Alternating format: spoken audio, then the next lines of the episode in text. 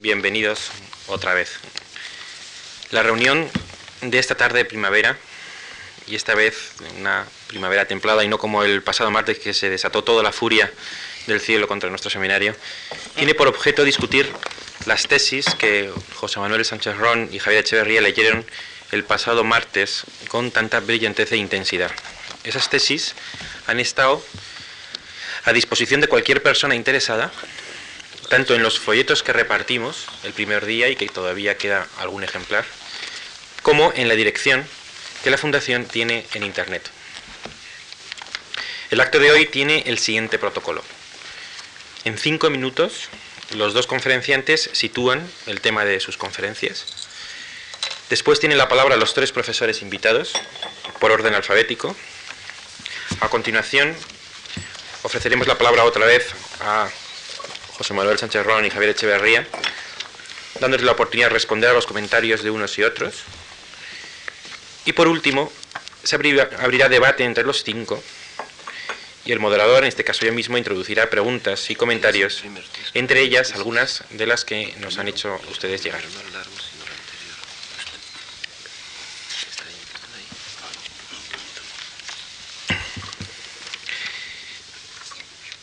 El pasado martes José Manuel Sánchez Ron y Javier Echevarría pronunciaron dos conferencias, el primero sobre el final del paradigma moderno, el segundo sobre la emergencia del paradigma posmoderno. Mm. Es necesario recordar que los originales de los profesores, eh, las conferencias, las ponencias, junto con algunos de los comentarios escritos enviados por los asistentes, más las respuestas que a unos y otros prepararán, los conferenciantes, conformarán el cuaderno 2 de la serie Seminarios Públicos.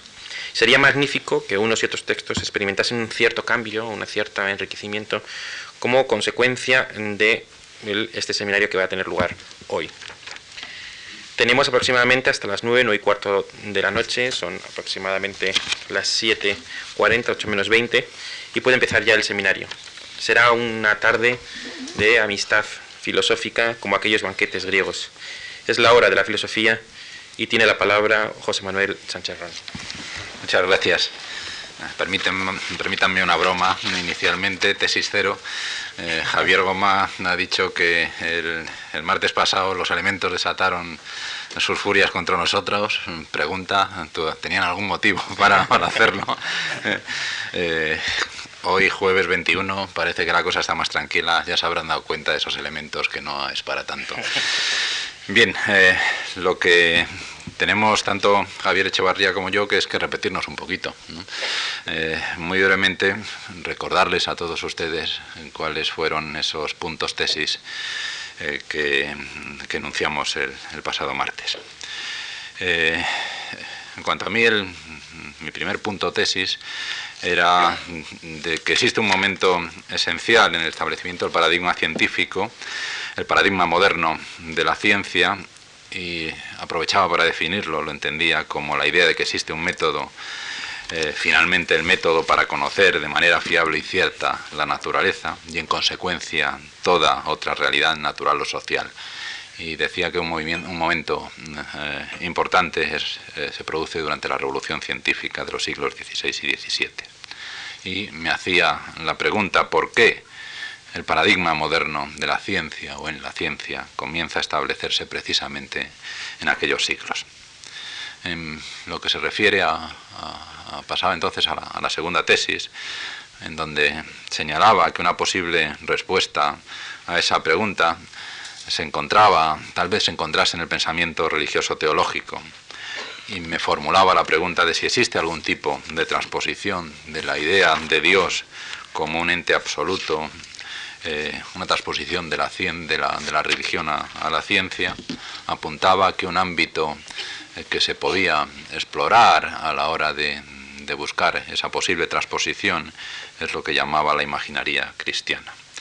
En la tercera tesis eh, señalaba mm, que, aunque es posible que el establecimiento del paradigma moderno deba algo a esa conexión religión-ciencia, eh, en realidad es, ese paradigma eh, se produce, se consuma la transposición de religión a ciencia, definiendo lo que es el paradigma ah, mm, moderno en la ciencia durante la ilustración. Es ahí cuando se consuma, decía, la transposición de la propiedad del concepto y estudio de la verdad de la religión a la ciencia, de los teólogos y sacerdotes a los científicos y filósofos. En mi cuarto punto eh, mencionaba que entre las características definitorias del paradigma posmoderno se encuentran, y hacía referencia a una de las tesis de Javier Echevarría, el de una acción eficiente de transformación del mundo basada en el conocimiento científico. y apuntaba de que, semejante, como el propio Javier reconocía, exploraba además, desarrollaba en su texto, que existen eh, puntos de encuentro en lo que se refiere a esas características en mi tesis quinta señalaba que solo fue durante a, lo largo de las últimas décadas del siglo XIX cuando el poder de la ciencia penetró realmente en múltiples dominios de la sociedad. El resultado fue entonces una socialización e institucionalización de la ciencia que constituyó una condición necesaria para el destino final del paradigma moderno. En la sexta, en la sexta tesis me refería a algunos elementos de la propia, internos de la, de la propia ciencia, en particular en la matemática y en la física, decía que es posible identificar un complejo de elementos de políticos, institucionales o filosóficos, sociales en última instancia, pero también existen otros dentro del contenido de la propia ciencia, la lectura que se hizo eh, generalmente extramuros de la propia ciencia de la relatividad es especial, einsteiniana, de la mecánica cuántica y en particular del principio de incertidumbre eh, de Heisenberg y del resultado de Gödel de 1931 sobre proposiciones indecidibles en la matemática. En la sexta tesis mm, hablaba de eh, la actitud de algunos y además especialmente distinguidos científicos de nuestro siglo y su apego a lo que llamaba trascendencia y que las actitudes trascendentalistas no se armonizan muy bien con el abandono del modernismo. En la octava tesis eh, utilizaba el ejemplo de la física de altas energías eh, para argumentar que se puede mantener el ideal trascendentista, trascendentalista, modernista, eh, a nivel individual, pero que la ciencia de nuestro siglo, o la tecnociencia también podríamos uh, decir, utilizando el lenguaje que, desarrolló sobre todo Javier Echevarría, pues tiende a la colectivización y eh, hace realmente imposible o muy difícil el mantenimiento del ideal del paradigma moderno y esas posturas trascendentalistas. En cuanto a la novena tesis, me refería, se titulaba El fin del paradigma moderno. Mm, y como pregunta eh, señalaba que no ha desaparecido todavía eh, del mundo de la ciencia. Se podría decir que es la, la, sociedad que hoy, mucho más que en el pasado, rodea y nutre a la práctica científica o tecnocientífica, la que impone sus reglas y actitudes por modernistas a la ciencia o más apropiadamente a los científicos. Y mi última tesis, eh, si existía eh, o existe eh, alguna relación o influencia eh, desde el punto de vista general entre la filosofía, si la filosofía realmente influye en la ciencia. Utilizaba, me, planteaba este esta pregunta al hilo del tema de que las tesis, los principios, la filosofía posmodernista ha precedido con mucho a, su introducción o su planteamiento dentro del ámbito de la ciencia. Entonces planteaba o respondía eh, en última instancia de que, tengo serias dudas acerca de una pretendida influencia general de la filosofía en la ciencia. Eso es todo. Tiene la palabra Javier Echeverría. Bien, yo por mi parte también resumir brevemente las tesis que más ampliamente desarrollé anteayer. La primera era terminológica, mm, aclarar en qué sentido uso la expresión ciencia posmoderna. Y entonces eh, se dice que al hablar de ciencia posmoderna aludo a un tipo de ciencia, primero, a un tipo de ciencia que no mantiene algunas de las notas características de la ciencia moderna, segundo, que es posterior en el tiempo a la ciencia moderna y que tercero, que prefigura lo que será la ciencia en un futuro inmediato, es decir, en el siglo XXI. Y por eso proponía, puesto que cumple estas tres notas, el término tecnociencia eh, digamos, para estas tesis como equivalente en mi acepción al de ciencia posmoderna y como más preciso que el término ciencia posmoderna. En segundo lugar, eh, la segunda tesis y la tercera eran más largas, más difíciles de resumir aquí, las tienen ustedes en cualquier caso en este folleto que se les ha dado.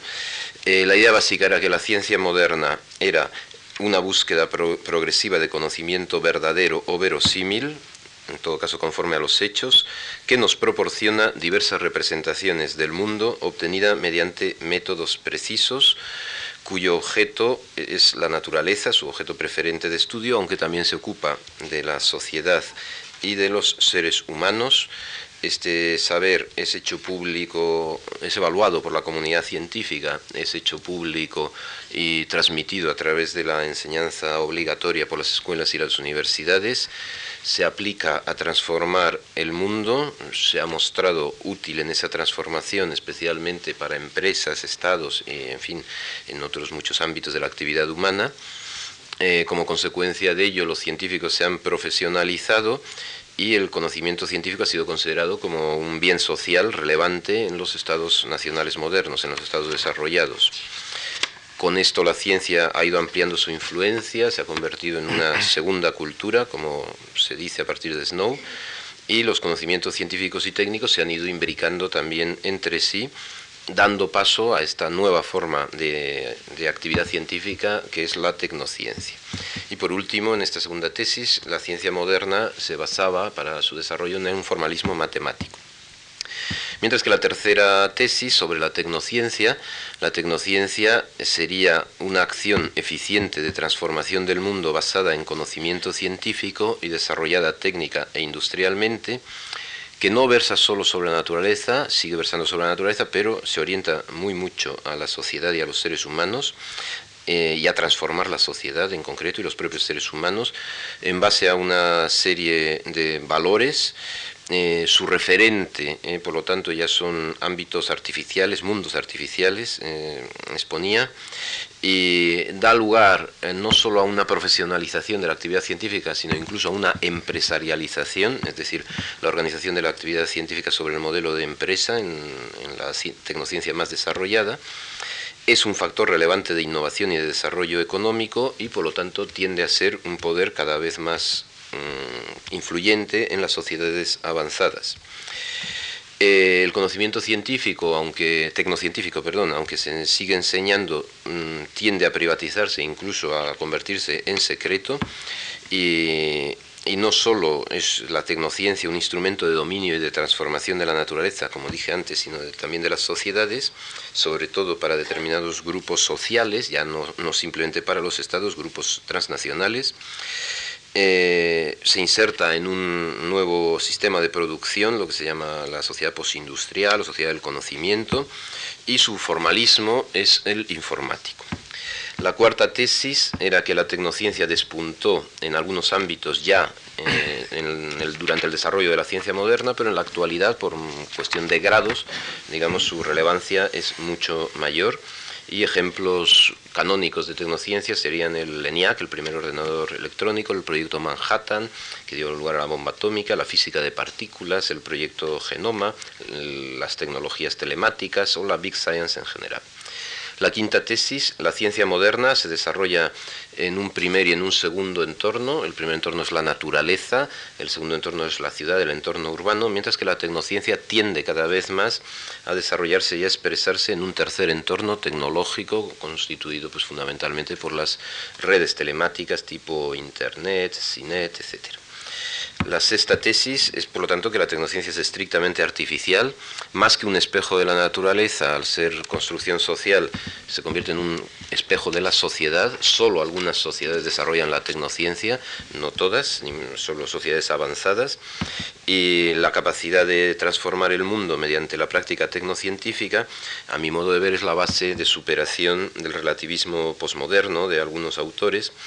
Eh, la idea de esta tesis, que no la expresé, sería que se puede dudar, digamos, de la existencia de los objetos del mundo, etcétera, pero no se puede dudar de lo, de lo que uno hace. Yo no puedo, es el argumento cartesiano, no puedo dudar de que estoy hablando. Eh, ustedes igual sí pueden dudar de que yo estoy hablando, pero yo no. Eh, entonces no puedo dudar de que estoy observando, midiendo, experimentando. Es decir, la base del realismo es la, práctica y no, no, otras eh, conformaciones del realismo. La séptima tesis es que cabe hablar de progreso tecnocientífico entendido como un incremento en la satisfacción de una serie de valores positivos y un decremento en, en la satisfacción también de otros valores negativos. La ciencia moderna había estado más eh, y está más centrada en los valores epistémicos, mientras que en la tecnociencia aparecen otros tipos de valores eh, sociales, económicos, sin que desaparezcan los epistémicos, pero estos, por ejemplo, la verdad, la verosimilitud, siguen siendo eh, relevantes, pero no son ya predominantes o no son los únicos, sino que, digamos, hay una pluralidad de valores. Octava tesis, la semiología de la tecnociencia difiere profundamente de la semiología de la ciencia moderna, puesto que utiliza sistemas de signos muy distintos. Eh, resumido esto en la tesis de que el formalismo de la tecnociencia es eh, la informática. Novena tesis, la tecnociencia no es una institución estatal, sino más bien empresarial y transnacional. Su control público por ello resulta más difícil, eh, por estar profundamente inserta en el mercado. Eh, así, por lo tanto, como la ciencia moderna tuvo como aliado principal al Estado-Nación, eh, y concluyendo con esto en la décima tesis de que el desarrollo de la tecnociencia encuentra un marco social y económico favorable en el actual proceso de globalización y de expansión de los mercados transnacionales. Muy bien, muchas gracias Javier. Hasta aquí un resumen de lo que fue defendido el pasado martes y ahora empieza propiamente el acto sustantivo del jueves y por ello cedo la palabra inmediatamente a Emilio Muñoz, profesor de investigación del CSIC. Muchas gracias. Eh, bueno, en primer lugar, mi agradecimiento a todos ustedes por estar aquí y a la Fundación MAR por haberme permitido participar en este encuentro. Eh, bueno, yo no voy a combatir las tesis de los dos proponentes, eh, más bien lo que intento delinear, tomando el ejemplo de una tecnología, una tecnología en la que estoy trabajando en estos momentos, en el análisis de sus implicaciones sociales y económicas, para plantear la idea de que no hay para mí una división entre dos paradigmas.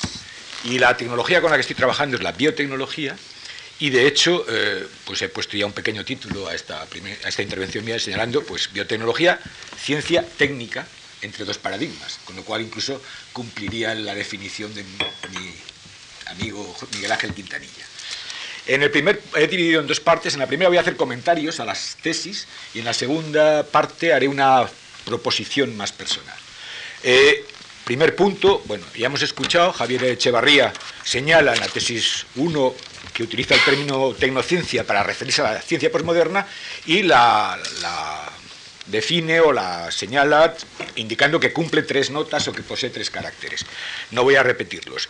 Voy a señalar, ya hilando con el argumento, que eh, la biotecnología, esta tecnología que estoy eh, utilizando para, este discurso de, camino entre dos paradigmas, es en sí mismo, creo, un ejemplo evidente de los claroscuros que encierra cualquier esfuerzo de definición de lo complejo. La definición de biotecnología no es fácil a pesar de muchos esfuerzos llevados a cabo en esta dirección durante años. La posición ya asumida, eh, la aceptada, es que hay en, sí mismo dos definiciones. La primera, de ellas cobija bajo el término biotecnología al conjunto de técnicas que utiliza organismos vivos o parte de ellos para obtener productos o modificarlos, mejorar plantas o animales o para desarrollar microorganismos con fines bien determinados. Esta definición abarca tanto los nuevos instrumentos biológicos como los métodos tradicionales antiguos de selección genética que desde los albores de la civilización humana se vienen aplicando, en un principio de modo intuitivo y posteriormente sobre ya bases de leyes genéticas o de conocimiento bioquímico o fisiológico. La segunda definición más acotada concierne a la nueva biotecnología, que se ha empezado a aplicar ya con fines comerciales, aquí enlazaríamos con expuestas, y que fundamentalmente recurre a las técnicas de ingeniería genética o del ADN recombinante, pero no solo a ellas, sino a otras como fusión celular o nuevos procesos de bioingeniería. Parece, por lo tanto, que la biotecnología es ciencia técnica, es una tecnología basada en el conocimiento, que posee un amplio recorrido histórico y que ha experimentado y continúa experimentando un giro trascendental con los enormes avances en el ámbito de la explicación de los fenómenos biológicos en términos moleculares y celulares, a lo que se añade el advenimiento de técnicas como la ingeniería genética, la fusión celular, la secuenciación genómica y la clonación. Segundo punto, las tesis cuarta y quinta de José Manuel Sánchez Ron eh, planteaban la idea de la indefinición que puede existir en el establecimiento de fronteras entre los dos paradigmas y en mi opinión encuentran también apoyo lógico en lo que la biotecnología es y en lo que se supone que es. En efecto, en el inicio de los 80, la biotecnología fue recibida como el análogo biológico de la industria de los computadores. En ese, ese, mensaje se basaba en el reconocimiento de que esta tecnología era un campo de aplicación muy intensivo en conocimiento, que requería un gran esfuerzo en investigación, al que se iban a incorporar y se incorporaban inversores con gran aplicación y que ha generado además una nueva forma de actuación de los investigadores que empezaban a reconocer el potencial económico y productivo de sus avances en el conocimiento promoviendo la creación de empresas, algo que también planteaba Javier Echevarría. Otro hecho característico de la biotecnología es que el desarrollo espectacular de la llamada moderna biotecnología presenta una amplia relación con los contextos culturales. Les puede sorprender, pero creo que es así. Al atraer la atención del mundo, del mundo desarrollado, surgieron inmediatamente los análisis comparados de cómo se estaba desarrollando esta nueva tecnología en los tres grandes bloques, Estados Unidos, Japón y Europa. Y en este caso nos hemos encontrado, y es diferente a otros sectores, que en contra de las previsiones iniciales que anticipaban que los japoneses iban a superar a los Estados Unidos en virtud de la tradicional capacidad productiva imitativa y de mejora de procesos de los asiáticos, los Estados Unidos siguen siendo los líderes mundiales en el ámbito de la biotecnología. Las razones principales de esta posición descansan en el hecho de que la biotecnología y sus avances son todavía profundamente dependientes de la investigación y de la identificación de funciones celulares y moleculares básicas. La cultura norteamericana capitaliza además perfectamente la relación entre sector público y privado a partir del gran apoyo público, y aquí habría una cierta contradicción con, la tesis de Javier Echevarría, a la investigación biológica relacionada con los sectores agrícolas y sanitarios. Los científicos americanos han estado en vanguardia de los procesos de transferencia de tecnología desde laboratorios universitarios hacia el sector privado. La situación en Japón es diferente, pues las ciencias biológicas han sido financiadas de modo insuficiente y eso lo han reconocido ellos mismos generando un programa que se llama el programa Fronteras de la Ciencia, siendo conscientes de que tenían que hacer una financiación, un fomento de la investigación de carácter cooperativo para superar sus deficiencias. Europa, por su parte, posee un entorno institucional intermedio entre Estados Unidos y Japón, aunque la generalización en Europa no es fácil, obviamente, sobre todo si nos atenemos a la diversidad nacional y regional que caracteriza a los países de la Unión. Este contexto diverso no oculta un problema general y común de lo que se ha venido en llamar la paradoja europea. Europa figura en cabeza en la producción de conocimiento o comparte esta posición con los Estados Unidos, pero presenta notables déficits en la capacidad para difundir ese conocimiento hacia empresas y para alcanzar el nivel de competitividad de las firmas. Por otro lado, la biotecnología está también en el centro del debate sobre las posibilidades que ofrece como tecnología en relación con el tercer mundo, en cuanto posible, todas las interrogaciones, solución o, por el contrario, problema a las dificultades con que se enfrentan los países y sociedades menos desarrolladas. Algunos autores, defensores de la biotecnología, arguyen que estas tecnologías de lo vivo son mucho más propias para resolver cuestiones críticas que afectan al mundo del desarrollo, mientras que los detractores de estas tecnologías acusan de falacia y oportunismo a los que realizan estas aseveraciones. Por este paisaje creo que podría circular con fluidez el, caudal de argumentos que proyecta Javier Echevarría en la tesis 3 de su propuesta, con una prolongación crítica en alguno de los argumentos que esgrime eh, el mismo autor en la tesis sexta.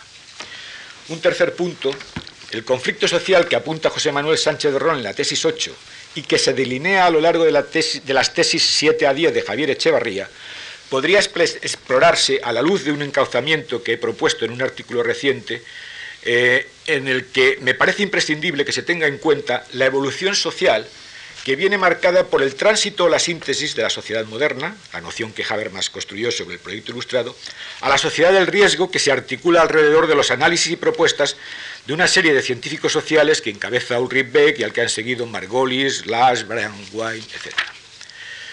Beck apunta que, cito, que del mismo modo que la modernización provocó la disolución de la estructura feudal en el XIX dando origen a la sociedad actual, la modernización hoy día está disolviendo la sociedad industrial para dar origen a otra modernidad. No estaríamos hablando de post, sino de otra modernidad. Esta analogía presenta limitaciones que clarifican el argumento. La modernización en el siglo XIX transcurrió frente a su contrario, es decir, lo tradicional y la naturaleza que debía ser conocida y amaestrada, y en el presente la modernización ha consumido y perdido ese otro, por lo que socava las premisas y los principios funcionales de la propia sociedad industrial. De ahí que Beck cualifique la modernización refiriéndola como modernización reflexiva, en el sentido de una modernidad que va más allá del diseño clásico de la sociedad industrial, permitiendo así una desmitificación de la ciencia y la tecnología, con lo cual ya entraríamos más cerca del posmodernismo. Pero Beck no sucumbe al pesimismo y señala que los efectos, entre comillas, perversos de la modernización no se afrontan con la negación de la racionalización, sino con la radicalización de esa racionalización. Esta posición conduce a la, reflexividad, a la reflexibilidad en la línea de lo que hoy en día ya es operativo a través de la crítica de la ciencia, que se desarrolla no solo en el, seno, en el seno del movimiento verde, sino en torno a amplias capas de la sociedad. La distinción entre sociedad industrial y sociedad del riesgo se cifra para Beck en el objeto de la distribución, bienes en el caso de la sociedad industrial, males o peligros en el segundo tipo, y en el modelo de estructura, clases sociales en el primer tipo, individuos en el segundo. Pero Beck sostiene con énfasis que la sociedad del riesgo es al mismo tiempo una sociedad industrial, ya, que es, ya que es precisamente la industria, en conjunción con la ciencia, la que está implicada en la creación de los riesgos de esta sociedad del riesgo. El riesgo se ha convertido en un nudo por el que circulan muchos ramales del discurso que ciñe la crisis de la modernidad y la sociedad industrial. Los riesgos se definen en función de las probabilidades de que ocurra algún daño físico a causa de procesos tecnológicos. De aquí que los técnicos ocupen una posición preeminente en la definición de las agendas y en la imposición de las premisas que marcan los discursos sobre los riesgos. Desde la convergencia del trabajo de Beck y de Anthony Giddens, emergen en el campo sociológico que se ocupa del riesgo los temas relacionados con la confianza y la credibilidad. En este contexto se plantea la reflexibilidad que se había excluido habitualmente de las relaciones e interacciones sociales y políticas entre expertos y grupos sociales acerca de los riesgos, en virtud de la sistemática asunción del realismo de la ciencia. Hay un problema que surge del desfase en el papel de los intelectuales y los expertos ante la dimensión social de la crisis de modernidad. Los expertos, los científicos, los técnicos han propiciado un modelo idealizado del sistema del riesgo reflejado desde el foco del conocimiento experimentado, mientras que la inteligencia de vanguardia, los líderes de la cultura, asumían el liderazgo del, posmodernismo. Particularmente relevante al debate que se plantea respecto a la repercusión social del conflicto relativo al tránsito entre sociedad industrial y críticas posmodernistas radica en lo que Beck trata en su libro The Risk eh, Society como escepticismo metódico y su institucionalización dentro de la sociedad industrial. Por un lado, este escepticismo se limita a los objetos de la investigación, mientras que los fundamentos y las consecuencias derivadas del trabajo científico permanecen protegidos contra este escepticismo. Esta división coloca al progreso científico y técnico frente a un dilema. Le confiere estabilidad y continuidad en el ámbito profesional, mientras que le crea discontinuidad y desconfianza en el ámbito relacional, tanto interna como externamente.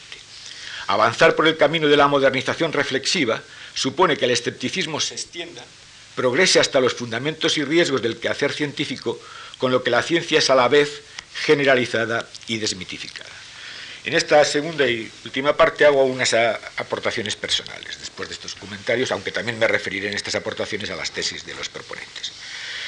Creo que una de las características esenciales del tránsito desde el paradigma moderno al paradigma posmoderno es la creciente importancia de la controversia y el conflicto entre expertos y ciudadanos. Como he discutido recientemente, los expertos han sido colocados bajo el ámbito de la sospecha y esta situación se ejemplifica de un modo vívido en el terreno de la biotecnología algunas veces desbordando el marco específico de este área tecnocientífica, y ya la llamaría con el término de Javier Echevarría. Me, refiero concretamente a que se considere dentro de la acusación social que el problema de las vacas locas, o en términos más técnicos la aparición en, humanos de una encefalopatía por la ingestión de animales enfermos, es un caso derivado de los peligros de la biotecnología. Y en el mismo terreno consideraría la atribución generalizada de acusadas propiedades alergénicas a los alimentos en los que se ha introducido un, nuevo gen. Ninguna de estas aseveraciones se acerca ni con mucho a la verdad. Sin embargo, entran de lleno en los argumentos que se barajan para ejercer una crítica social o simplemente una alerta ante los posibles peligros de la biotecnología. Por eso asumo con otros autores que la controversia se plantea en diferentes niveles.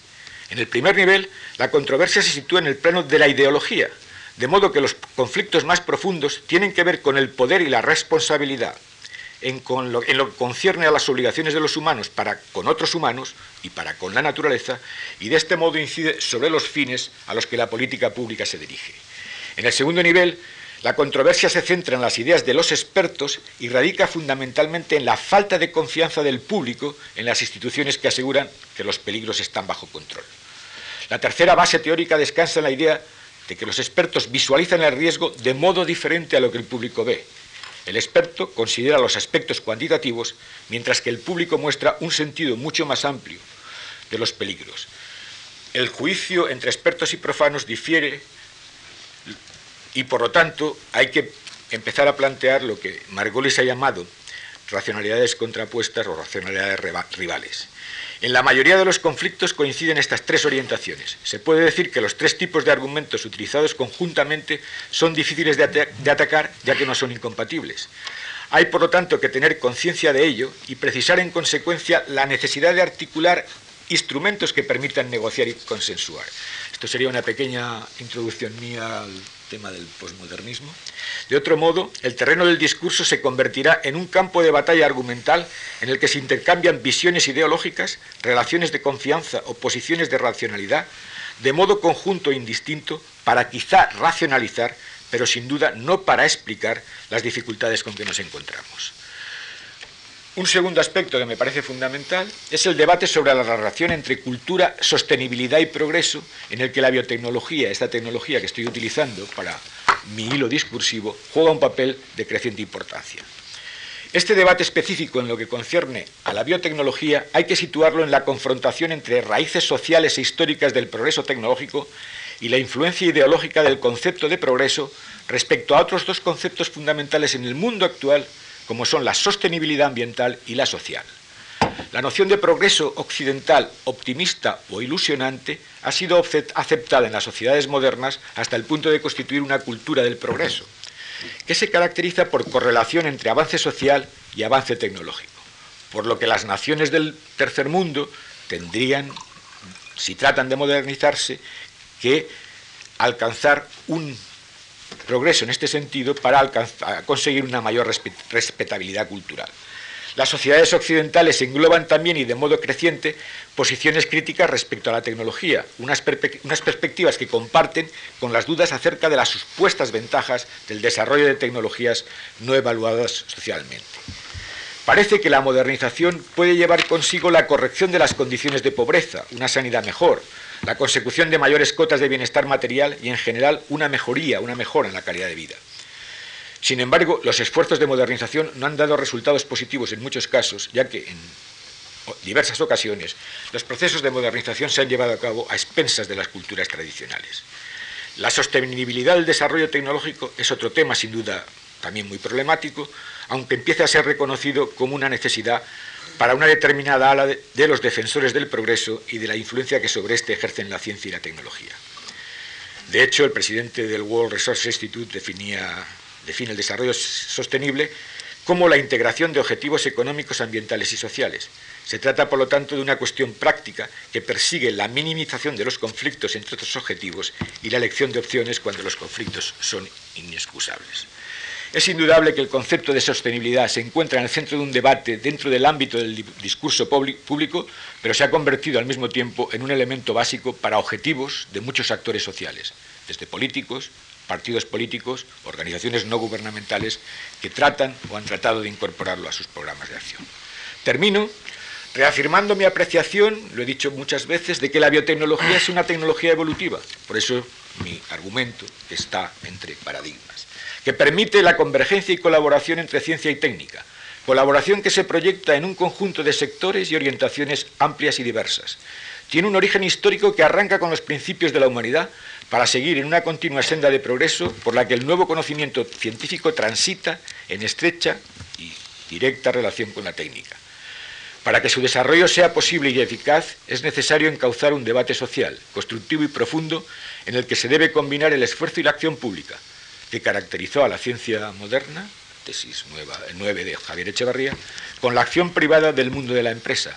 Es aquí donde creo, quizá en una idea a lo mejor utópica, que la filosofía tiene que desempeñar un nuevo e influyente papel. La pregunta que se abre en la tesis 10 de José Manuel Sánchez. Muchas gracias. Muchas gracias. Eh, muchas gracias, Emilio.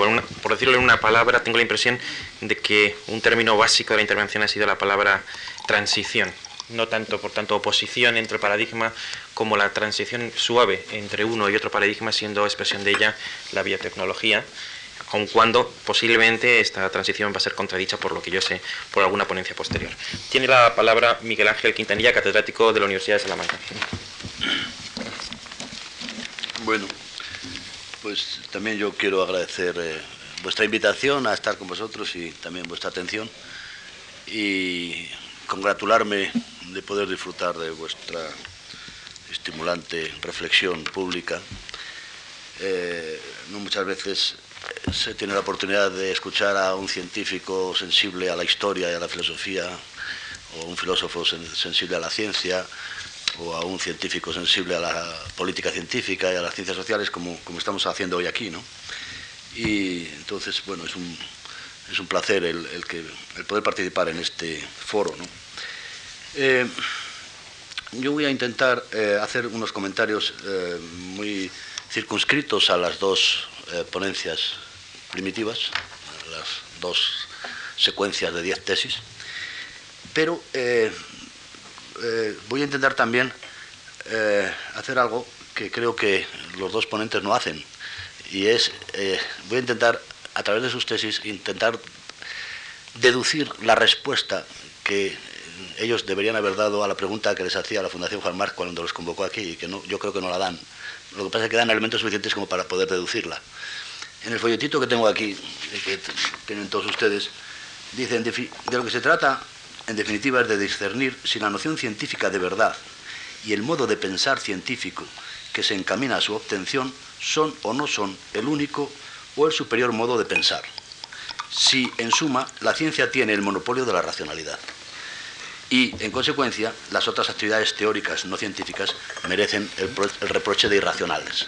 Esto es lo que se decía aquí y yo, yo cuando leí esto dije, qué interesante, voy a ver qué opinan mis dos amigos sobre el tema, pero se escabullen de forma habilísima porque además, escabulléndose, aprovechan para lanzar un montón de tesis sumamente interesantes e incluso, yo diría, más estimulantes que la propia pregunta.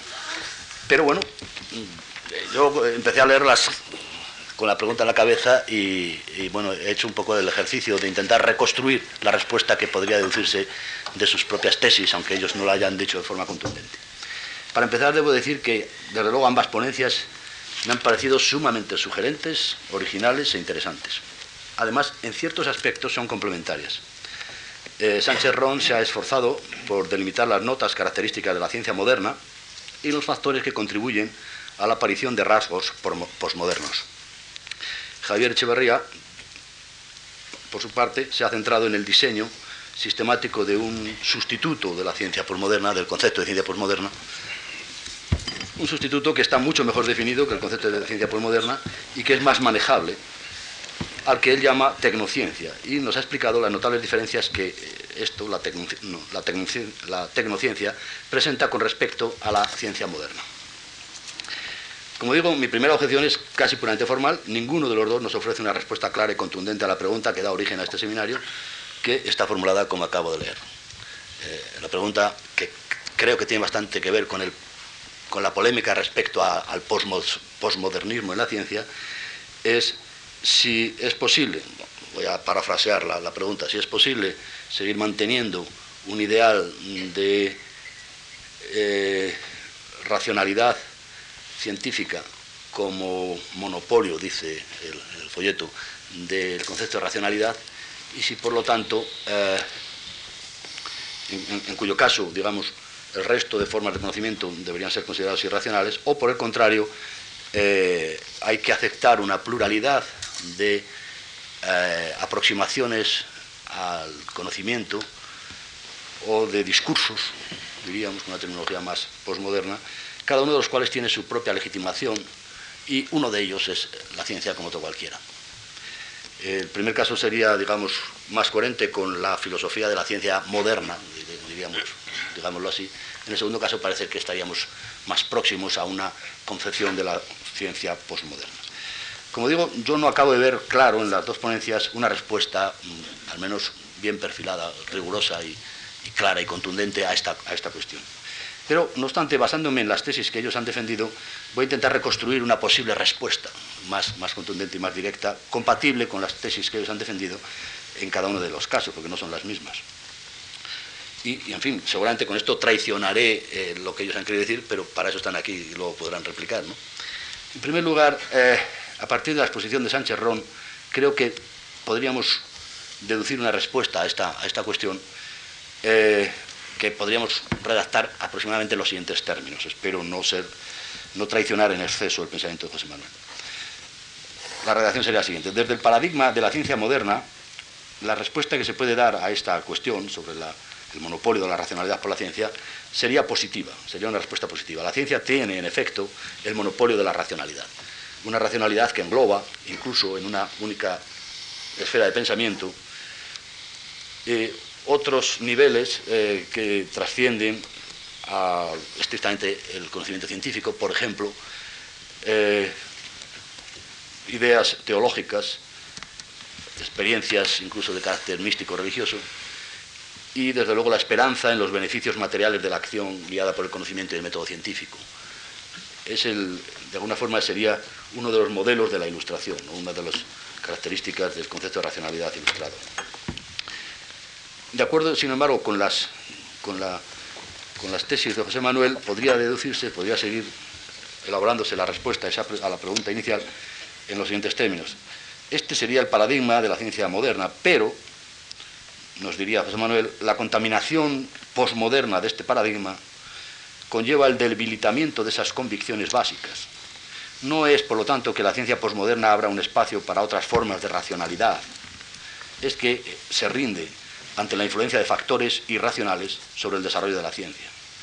Él cita, por ejemplo, fenómenos como que los científicos compiten entre sí para conseguir el apoyo social, los legos pretenden opinar sobre la terapia más adecuada para el cáncer de mama, por ejemplo, o los políticos deciden qué objetivos científicos deben ser prioritarios, e incluso las teorías filosóficas aliadas a los movimientos del espíritu, del tiempo, etcétera, pueden pretender imponer su veredicto sobre la interpretación científica de los fenómenos objetivos.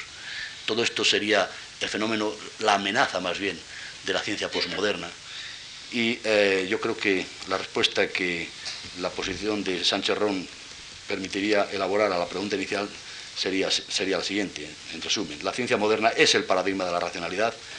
La ciencia posmoderna desafortunadamente pone esto en crisis. En cambio, la respuesta de Javier Echeverría es ligeramente diferente. De acuerdo con sus tesis, tanto la ciencia moderna como la tecnociencia son paradigmas de racionalidad. Simplemente la tecnociencia, en la tecnociencia este paradigma se amplía, abarca valores diversos, no solo epistémicos, sino también pragmáticos. Incluso creo que dice explícitamente que la tecnociencia es un paradigma de la racionalidad, pero no solo teórica, sino también práctica. Así que lo que más en común tienen ambos autores, José Manuel y Javier, me atrevería a decir yo, aún exponiéndome aquí ahora mismo, me refuten, es que ambos son racionalistas y por tanto son poco posmodernos. Sánchez Ron es racionalista pegándose a la reivindicación de la ciencia moderna, básicamente, aunque con un poco de recelo respecto a lo que puede pasar con estos fenómenos asociados al posmodernismo, y Javier Echeverría aceptando con más arrojo, diría yo, una revisión de la propia noción de racionalidad para seguir postulando la ciencia posmoderna o la tecnociencia en su terminología como un paradigma de racionalidad.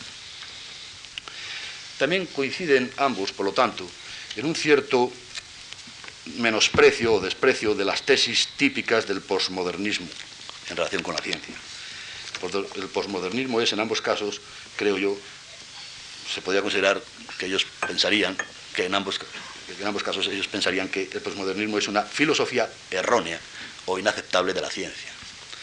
En el caso de Javier Echeverría, creo que incluso lo dice en la ponencia larga que nos eh, relató el otro día, lo dice explícitamente, cuando habla de sus diferencias con la interpretación de Lyotard, por ejemplo.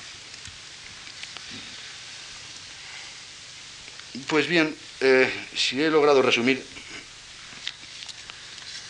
eh, algunos aspectos básicos de la posición de mis colegas en relación con la pregunta inicial del seminario, permítanme que ahora intente dar yo mi propia respuesta. Lamento tener que decir que para empezar, el problema inicial no está bien formulado. En efecto, la pregunta que se nos hace presupone algo discutible. Se supone que si la respondemos afirmativamente, que si respondemos afirmativamente a la pregunta de si la ciencia es el modo superior de pensar, debemos también afirmar entonces que la ciencia tiene el monopolio de la racionalidad y que por tanto, entre comillas, cito, las actividades teóricas no científicas merecen el, reproche de irracionales. Esa suposición que hay en la pregunta mm, yo creo que no está justificada. Por el contexto, podríamos traducir esta formulación de la cuestión en los siguientes términos. O bien admitimos la visión positivista de la ciencia, vamos a, llamarla así para simplificar, o bien tenemos que admitir una visión posmoderna. Los componentes de la visión positivista son que la ciencia es la única forma de pensamiento cierto, verdadero, objetivo e incontestable. Y la visión posmoderna estaría, digamos, caracterizada por el hecho de que, según esta visión, no existe un único paradigma de racionalidad, ni de verdad, ni de conocimiento, y por lo tanto la ciencia es más una de las diferentes formas que tenemos de construir nuestros relatos para interpretar el mundo y la experiencia humana, junto a otras igualmente válidas e importantes. De manera que o positivistas o, diríamos, deconstructivistas, no hay otra opción. O ingenuos admiradores de la ciencia moderna o resignados adeptos del escepticismo posmoderno. El error de este planteamiento es que pasa por alto un pequeño detalle, el de que la visión positivista de la ciencia es errónea, incluso en relación con la ciencia moderna. Para avanzar en este pequeño galimatías conceptual, puede ser útil recuperar algunas simples distinciones tradicionales.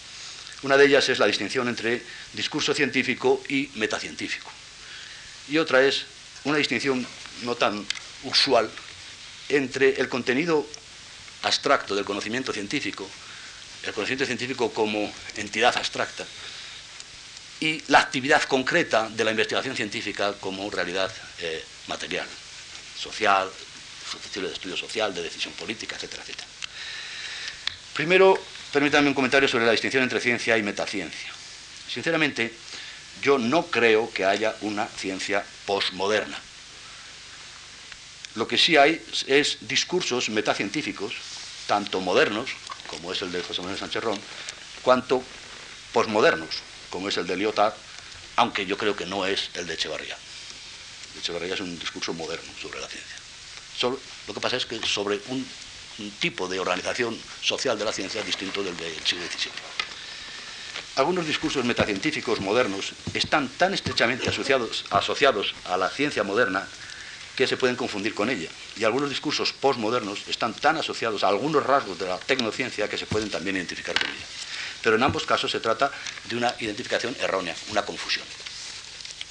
En efecto, uno de los rasgos discutibles de la visión, visión moderna de la ciencia radica en la confusión, que ya señaló muy bien el insigne Karl Popper, entre la objetividad científica y la certeza. Hay un ensayo de, Karl Popper sobre los méritos y los defectos, digamos, de la teoría kantiana de la ciencia, que creo que es digno de ser recuperado en este contexto. Popper explica cómo esta visión moderna de la ciencia corresponde con la, como muy bien ha señalado José Manuel, con la, con la teoría ilustrada, con la con la visión ilustrada de la ciencia, recibe su máximo nivel de, elaboración conceptual en la obra de Kant. Pero en la obra de Kant, eh, Popper distingue dos aspectos.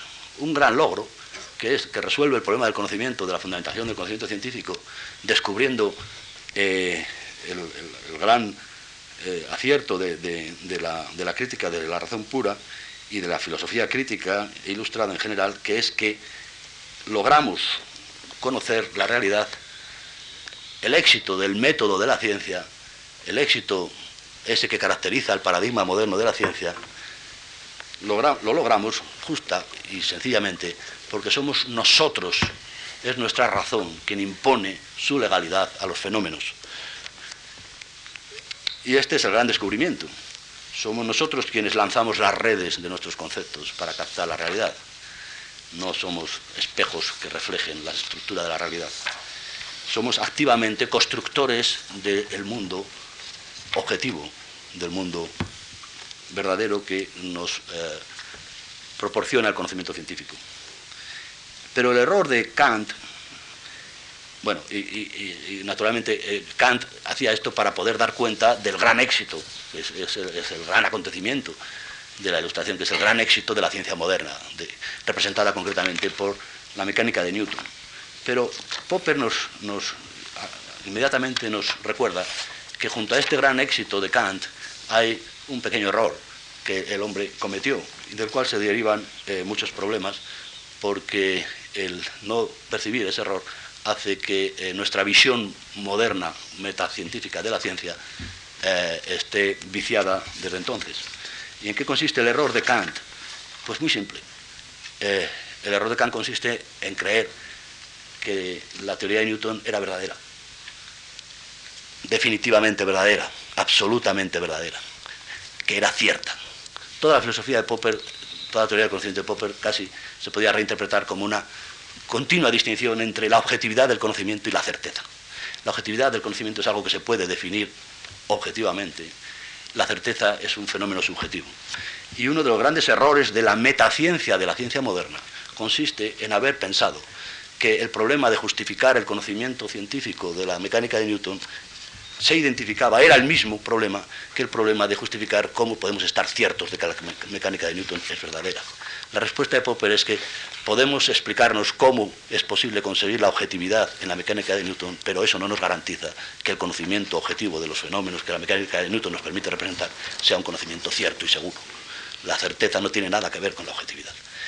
Pues bien, la separación entre objetividad y certeza es necesaria para poder tener una filosofía correcta de la ciencia moderna, no para tener una filosofía posmoderna de la ciencia. Hay quien puede ver en esta crítica de Kant el inicio de una filosofía posmoderna de la ciencia pero yo creo que esto no es legítimo. Eh, Popper es un racionalista, es un realista, es un hombre que cree en la objetividad y en el valor del método científico. Lo que no cree es que eso haya que identificarlo ni con la pretensión de conocer la realidad absoluta, por ejemplo, la pretensión mística o religiosa de que muy bien eh, José Manuel eh, detectaba en, la propia motivación de, la investigación científica de Newton, ni en la pretensión de suponer que el conocimiento científico al ser el único modelo de racionalidad, eh, reduce a la irracionalidad al resto de las pretensiones cognitivas.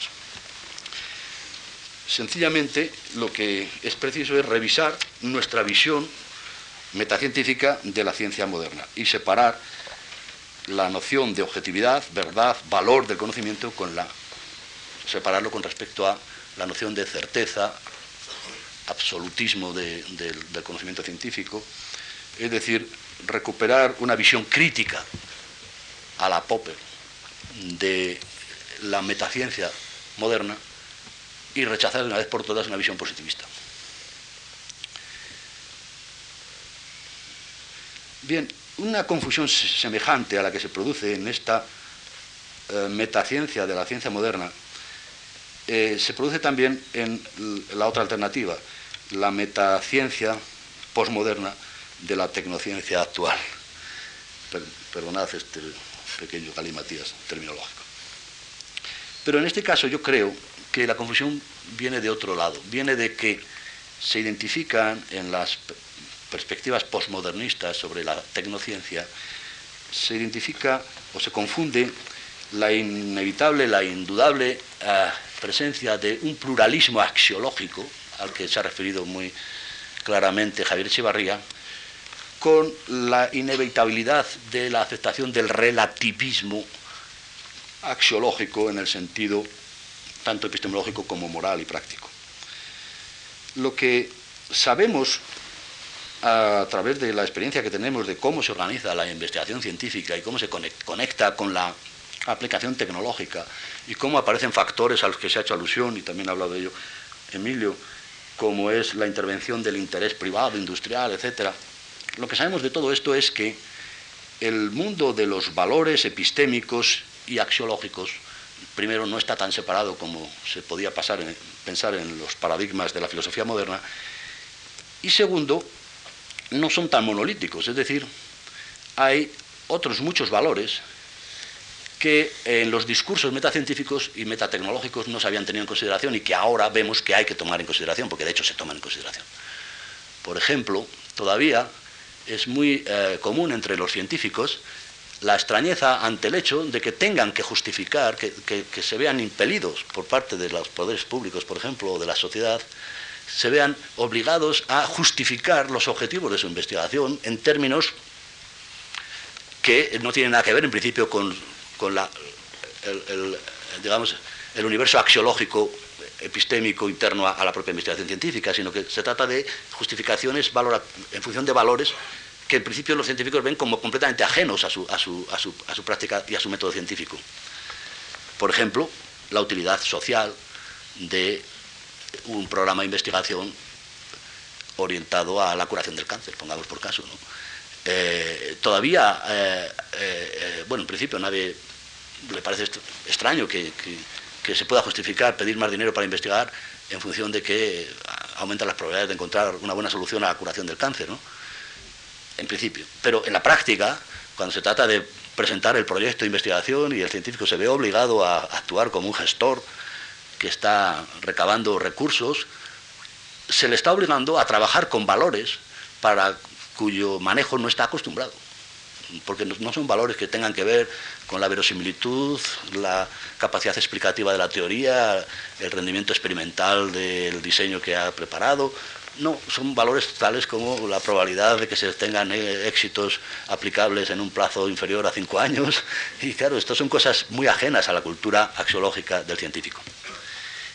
Pero el hecho de que esto suceda, y esto tiene que ver con la otra distinción, la distinción entre la ciencia considerada en abstracto por sus contenidos y sus métodos, y la ciencia considerada como actividad social, el hecho de que la ciencia considerada como actividad social esté cambiando y haya cambiado tan radicalmente, mm, no no debe llevarnos a confundir, a interpretar que esto implica automáticamente un cambio también en la axiología interna de la actividad científica desde el punto de vista metodológico o de la actividad tecnológica desde el punto de vista eh, de la funcionalidad y de la eficiencia de los sistemas técnicos. Me explico y ya termino. Aunque cuando un científico se ve obligado a justificar el presupuesto que pide para un proyecto de investigación, las justificaciones que tiene que utilizar no son solo epistémicas, sino que son también de utilidad social, de conveniencia, de probabilidad de éxito, etc. Sin embargo, cuando actuando como científico presenta sus resultados y no los presenta ante la entidad que ha financiado su proyecto, sino ante sus colegas científicos, que son los únicos que están autorizados por la propia metodología de la ciencia a certificar que aquello funciona, que aquello vale, que aquello es valioso, que aquello es interesante. Cuando hace esto, no sirve para nada la justificación pragmática, política, económica, industrial. Sigue siendo absolutamente, absolutamente eh, exclusivo el criterio de valoración interno a la propia comunidad científica y al método moderno de la ciencia, digámoslo así. Si un científico pretendiera ante la comunidad científica justificar los resultados de su investigación aduciendo que ha recibido muchos millones de la Comisión Europea, sus colegas lo descalificarían de, inmediato, porque no estaría utilizando una axiología interna a la ciencia. ¿Qué quiere decir esto? Quiere decir que aunque el contexto social, la forma de organización de la actividad científica haya cambiado, y haya cambiado en, la dirección en la que señalabais los dos, eso no nos autoriza a pensar que haya cambiado o que tenga que cambiar eh, la moral interna de la ciencia, es decir, la metodología de la ciencia que, que, dio lugar a la configuración del paradigma moderno. Y lo mismo ocurre en relación con la tecnología. Yo no estoy nada de acuerdo con nuestros colegas sociólogos de la ciencia y de la tecnología, sobre todo, que ahora les ha dado por inventarse esta cosa que se llama el constructivismo social de la técnica, según la cual los artefactos son socialmente construidos. Bueno, eso es una metáfora que puede estar bien, pero que en algunas ocasiones lleva a, por ejemplo, decir que el concepto de eficiencia técnica, la noción de si un artefacto funciona o no, o si funciona bien o no, es algo que no depende de cómo esté hecho el artefacto, sino que depende de las condiciones sociales en las que se haya construido el concepto de tal artefacto. Bueno, no estoy de acuerdo. Es, eh, evidente que hay muchos condicionamientos sociales en la evaluación de proyectos tecnológicos y que hay muchos proyectos tecnológicos que se pueden o no se pueden hacer en función de que la sociedad los apoye o no los apoye. Pero si alguien, quien quiera que sea, encarga a algún taller de tecnología, cualquiera que sea, un proyecto tecnológico bien definido, cuyos objetivos están bien definidos y cuyas condiciones de funcionamiento técnico están suficientemente bien definidas, por ejemplo, hágame usted un puente sobre el que pueda pasar un camión de 40 toneladas cada cinco minutos sin que el puente se, se, hunda. Eso está suficientemente bien definido. Pues una vez definido eso, el hecho de si el puente funciona o no funciona es algo que no depende de la construcción social del puente, depende simplemente de que cuando pase el camión no se caiga. Esto es algo absolutamente objetivo. Es tan objetivo como los criterios de evaluación de la aplicación de la ciencia que se utilizaban en el siglo XIV, en el XV, en el XVI, en el XVII, en el XVIII, en el XIX, en el XX y se seguirán utilizando hasta el veintitantos.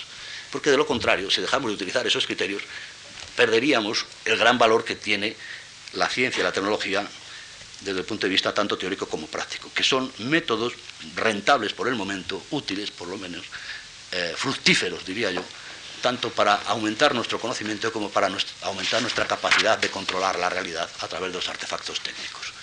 En definitiva, por consiguiente, pienso que lo que se llama ciencia posmoderna o tecnociencia en realidad es una modalidad de organización y de trabajo de la actividad científica propia de nuestra época y de nuestra sociedad, mucho más compleja, mucho más eh, mediatizada eh, por la sociedad que lo que pudiera estar la actividad científica hace dos o tres siglos. Pero eso en absoluto justifica que eh, tengamos que revisar los supuestos básicos de nuestra concepción de la validez del conocimiento científico y de la acción técnica. Creo que estos supuestos básicos deben seguir siendo los supuestos básicos de la metaciencia moderna. Lo que pasa es que no reconstruyamos mal la metaciencia moderna. Hay dos reconstrucciones posibles de la metaciencia moderna. Una es errónea, es la reconstrucción, diríamos, positivista, en la cual eh, sí aceptamos que la ciencia es una forma válida de conocimiento objetivo, al mismo tiempo tenemos que aceptar que es una, una, forma válida de adquirir la certeza definitiva sobre el universo, con lo cual el resto de los conocimientos quedan descalificados. Yo creo que eso fue una mala forma de representarnos el valor de la ciencia moderna y por lo tanto las filosofías irracionalistas posmodernas de la ciencia son una mala forma de reaccionar ante un error. Eh, es mejor reconocer que estaba mal y reconstruir nuestra filosofía de la ciencia moderna eh, sin caer en ese mismo error. Y entonces dejar sin argumentos a quienes basándose en esa deficiencia eh, reivindican que ya que hemos descubierto por fin que el método científico no nos conduce a la certeza, renunciemos también a la idea de que nos conduce a la objetividad y postulemos que todo vale, que todo da igual y que el problema es a qué discurso nos apuntamos. Yo creo que eso es, eso es una tesis irracionalista está justificada por una mala filosofía racionalista de la ciencia moderna y lo que hay que hacer es recuperar una buena filosofía racionalista de la ciencia moderna. Gracias. Muchas gracias, eh, Miguel Ángel. La intervención ha tenido una parte hermética interpretando a los dos conferenciantes, los ha puesto en parte de acuerdo, se ha puesto él mismo de acuerdo con ellos Luego ha tenido una parte en que ha refutado duramente el folleto y, yo creo que el, autor del folleto, quien quiera fuera, tendría derecho a defenderse, pero mi papel de moderador me impide hacerlo y espero que venga Quintín en socorro del folleto. Tiene la palabra. Quintín Racionero, presidente de la Sociedad de No, en socorro del folleto no vengo, ciertamente. Bien, yo también quiero empezar agradeciendo muy cordialmente a la eh, Fundación Marc esta invitación, y particularmente a Javier Gomá, un viejo amigo ya de muchos años. Eh, no es posible, no me va a ser posible leer enteramente el texto que he preparado y cuya longitud viene dada fundamentalmente por la enorme cantidad de sugerencias que proporcionan los textos de mis colegas. Así que voy a hacer una técnica mm, que a veces es eficaz. Eh, leeré y hablaré dependiendo de los contextos, es decir, aplicando en los momentos en que me parezcan más interesantes drásticos resúmenes y desplegando otros conforme a la escritura. Eh, cuando Marcel Duchamp exhibió sus célebres ready-mades, objetos de uso común, como un botellero o un orinal de porcelana, que desligados de su contexto, uso y sentido originales y colgados de la pared de un museo podían ser presentados como arte, lo último que hubiera creído es que tuviesen continuidad, es decir, que hiciesen historia. Los ejemplos más conocidos de tales ready-mades corresponden, como se sabe, a la etapa dadaísta del pintor, más o menos entre 1914 y 1918. Pues bien, muchos años después, en una entrevista concedida en 1962, ese fue ya precisamente el motivo de su queja. Cito, el neodadaísmo, al que ahora llaman nuevo realismo, arte pop o montaje, es una salida fácil que vive a costa de lo que hizo Dada. Cuando descubrí los ready-mades, quise desalentar la estética, pero los neodadaístas han tomado mis ready-mades y les han hallado belleza estética. Les arrejé un botellero y un orinal a la cara como un desafío y ahora los admiran e imitan. Tal vez sea un destino de la posmodernidad, seguramente inducido por un nombre que, como se sabe, tuvo su origen en la arquitectura y en la crítica literaria, dejarse absorber por esa gran máquina de homogeneización y producción de sentido, por ese gran generador, pues, de lógica histórica, que Heidegger identificó con el Gestel de la técnica y al que es, en mi opinión, más adecuado llamar capital. El gesto de Duchamp podía recabar aún un significado específico, porque a la altura de la Primera Gran Guerra era todavía posible contrastarlo con los códigos entonces existentes de legitimación, frente a los cuales la ruptura de los ismos jugaba el papel de alternativa. Después ya no. La señal de su triunfo debía ser que ya no tuvieran que demandar significado alguno, que ya no tuvieran que medirse con la sombra de ningún nuevo código, ni someterse, por tanto, a otro criterio que el de la propia producción del arte. Fue un enorme error, en todo caso, perfectamente previsible. El error denunciado por Nietzsche, por el cual sabemos hoy, o deberíamos saber, que toda pretensión de autarquía implica un ejercicio de nihilismo y que el nihilismo es sólo un hueco dejado libre a formas cualesquiera, incontroladas, de ocupación. De todos modos, Duchamp no arrojó de verdad el orinal a la cara de los traficantes de arte.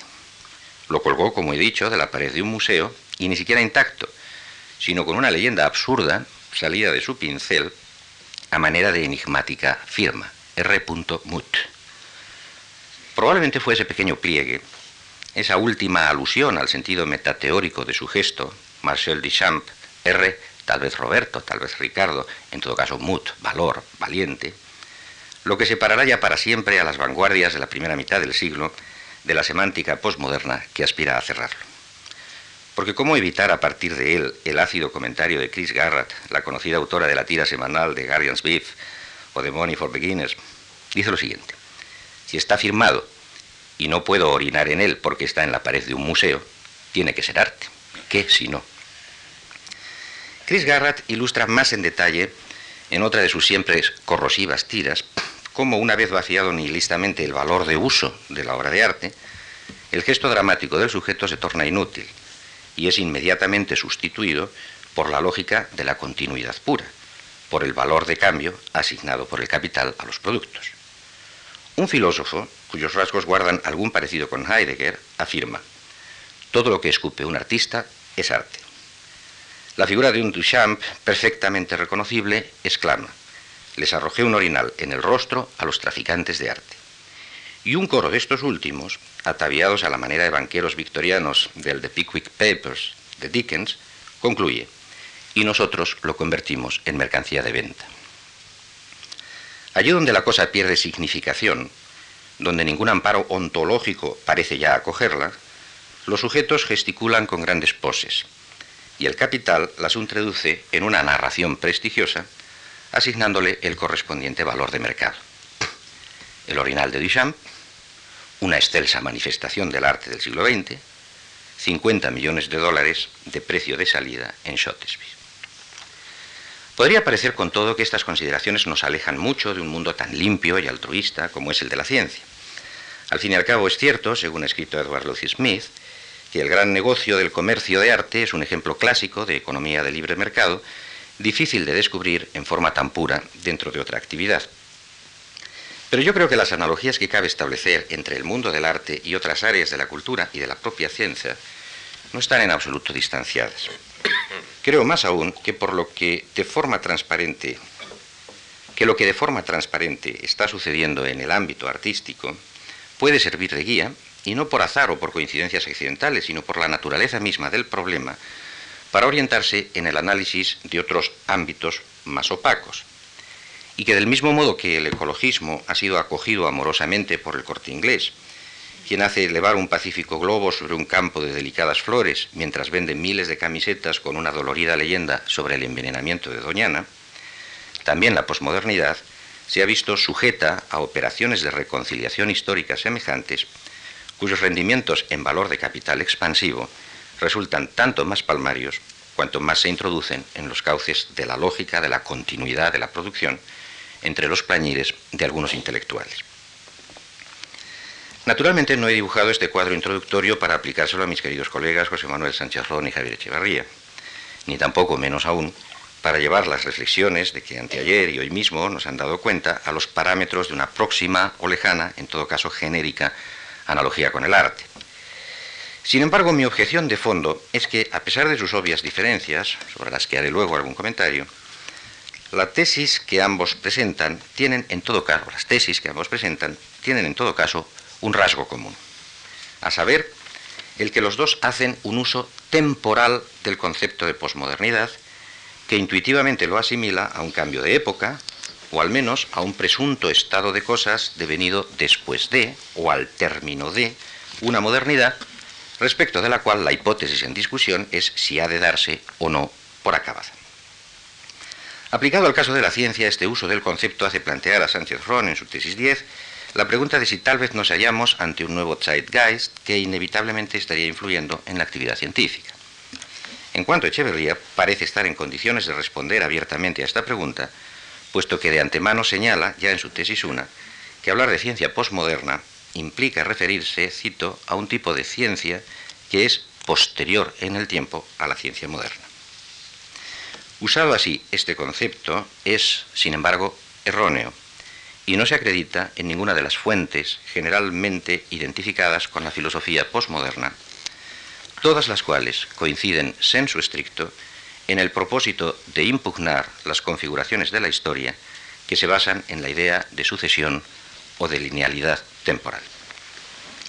En efecto, una idea como esta presupone obligatoriamente el soporte de una filosofía implícita de la historia, o lo que es lo mismo, una utilización genética y diacrónica de las categorías explicativas aplicables a los datos sometidos a análisis, que pertenece por entero a la tradición moderna, a la tradición de la filosofía moderna, y que de aplicarse a la posmodernidad no puede sino convertir a esta última, como con toda razón ha señalado Daniel Bell, en un nuevo episodio del proceso al que paradójicamente dice oponerse.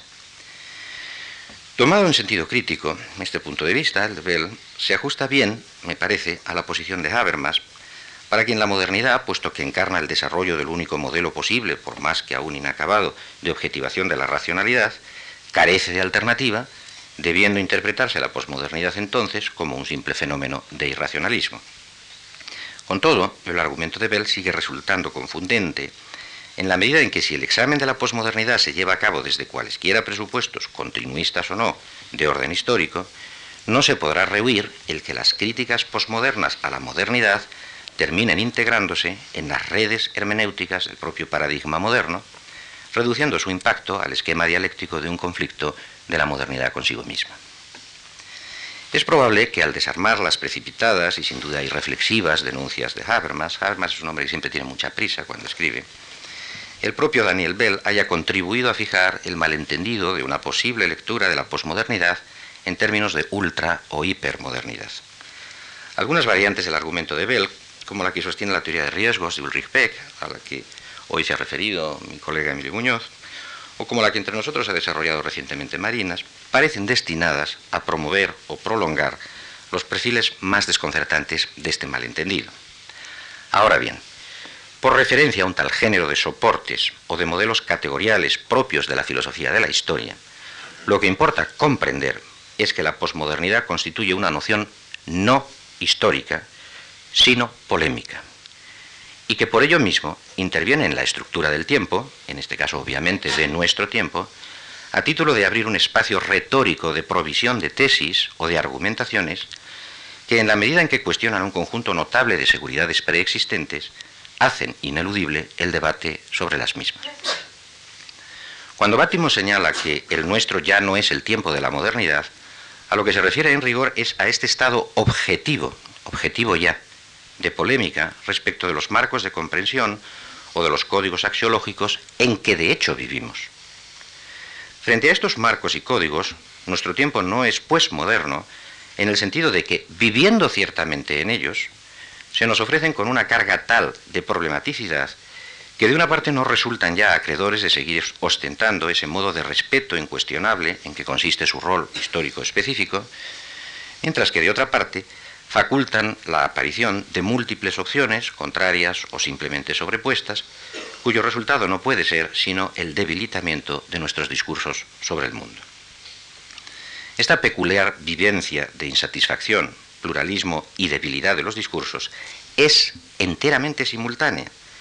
No puede desplegarse al modo hegeliano en etapas sucesivas mediante un desdoblamiento temporal que permita hacer uso de explicaciones historicistas basadas en el devenir del concepto y por lo tanto requiere una comprensión en el plano sincrónico en que realmente se produce.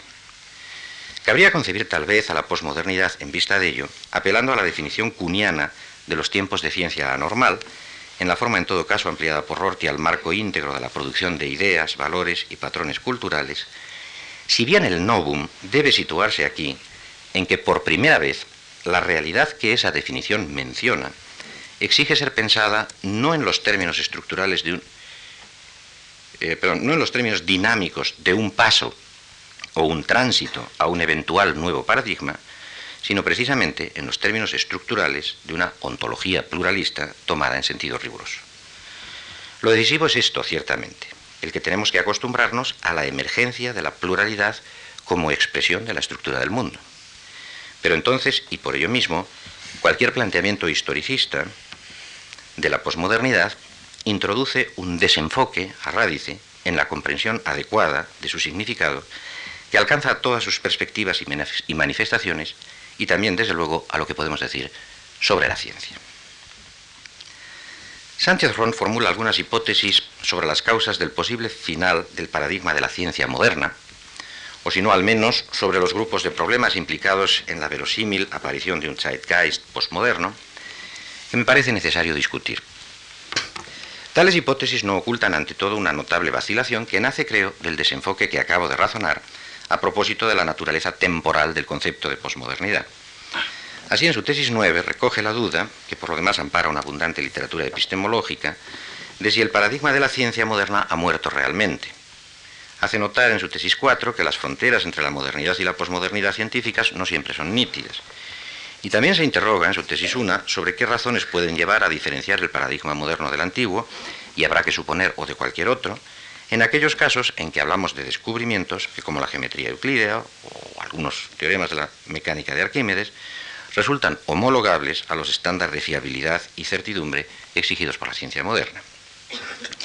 Todas estas vacilaciones se inscriben, me parece, en el debate vigente dentro de la epistemología contemporánea sobre si podemos aislar, al margen de la historia de la ciencia, criterios universales de legitimación del conocimiento científico, por ello mismo válidos racionalmente para toda cultura y toda época, o si por el contrario debemos estudiar la ciencia solo desde la descripción de aquellos criterios que las diversas comunidades humanas han considerado suficientes a lo largo de la historia para justificar sus exerciones. El dilema que introduce este debate es de gran importancia para juzgar cuál es la posición de la posmodernidad respecto de la epistemología y también me parece para establecer un juicio sobre las tesis que sostiene Sánchez Ron. Y es que ciertamente si se practica el normativismo epistemológico, es decir, si se acepta la posibilidad de situar la lógica de la ciencia en un contexto de, justificación inmune a los factores contingentes de la historia de los descubrimientos, entonces la distinción entre ciencia moderna y posmoderna pierde gran parte de interés, pues en definitiva no puede sino aludir a diferenciaciones de orden ideológico o psicosociológico, en modo alguno capaces de alterar la sustancia de la investigación científica. A mi juicio es muy importante comprender que este normativismo, cuyo modelo más potente se haya hoy vinculado a los herederos de Popper, no excluye la relevancia de la historia de la ciencia, no cae, dicho de otro modo, en la trivialidad de la tesis de Reichenbach a propósito de la distinción entre el contexto de la justificación y el contexto del descubrimiento, a la hora de elaborar un programa epistemológico basado en la autonomía de los criterios de validación. Aplicando, como se sabe, una suerte de teoría evolucionista, Popper y sus colaboradores, Bartley III, Campbell, Ratnitsky, por ejemplo, insisten en que las modificaciones de orden histórico, sobre todo si involucran cambios de paradigmas en los modelos de investigación, alteran el medio ambiente de la ciencia, obligando a una adaptación en cadena de todos los elementos implicados en él. Sin embargo, por influyentes y reales que estos cambios sean, es decir, por necesaria que resulte la toma en consideración por la epistemología de los factores históricos conjugados en los descubrimientos científicos, la posición última del popperianismo oficial respecto de estos últimos es que, de todas maneras, tienen que poder ser analizados conforme a patrones estables de objetividad y veracidad, los cuales garantizan finalmente un criterio de distinción, puesto que permiten explicar la supervivencia de las teorías más aptas. Creo que la posición de Sánchez Ron no se aparta demasiado de este orden de convicciones normativistas, en el cual no solo adquieren un sentido preciso las vacilaciones que acabo de consignar, sino también más aún las pautas que en todo caso sigue a la hora de juzgar las diferencias entre ciencia moderna y posmoderna. El sentido de las citadas vacilaciones no es otro, en efecto, que derivar estas diferencias hacia categorías como las que he referido antes, esto es, hacia categorías de una naturaleza ideológica o psicosociológica. Así, el que Sánchez Ron sitúe la génesis de la ciencia posmoderna en los procesos de institucionalización y profesionalización de la ciencia, tesis 5, o que centre sus análisis en la pérdida, sea del carácter trascendente, tesis 7, sea de la posibilidad de huida de la vida diaria, tesis 8, que al parecer suministraba la ciencia moderna y que se supone que ya no proporciona la ciencia posmoderna, implica un diagnóstico claramente contingente de lo que significa o de lo que cabe aceptar que introduce una consideración postmoderna de la ciencia, la cual, por ello mismo, en ningún caso está llamada a abolir el núcleo sustantivo de la normatividad epistemológica. Este punto de vista, que hace ahora perfectamente comprensibles las que vengo llamando vacilaciones de su planteamiento, se refuerza sobre todo por el contenido de su tesis 6, en el que para explicar el final del paradigma científico moderno, Sánchez Ron alude, de una parte, a la emergencia de un conjunto de elementos políticos, institucionales y filosóficos, subrayo, sociales en última instancia, y de otra parte a una lectura popular por la que algunos descubrimientos básicos de la ciencia del siglo XX, como la teoría de la relatividad, el principio de incertidumbre o el teorema de Gödel, fueron leídos socialmente, también lo subrayo, y en una forma que por lo demás el autor declara absolutamente errónea.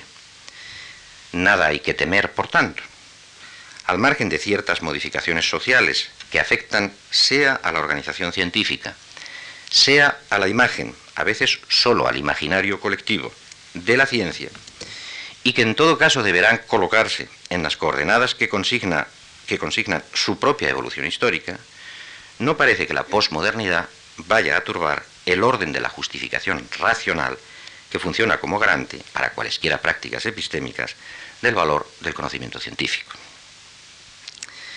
El normativismo, si esta es la postura que efectivamente sostiene Sánchez Ron, introduce, sin embargo, una aporía de difícil salida.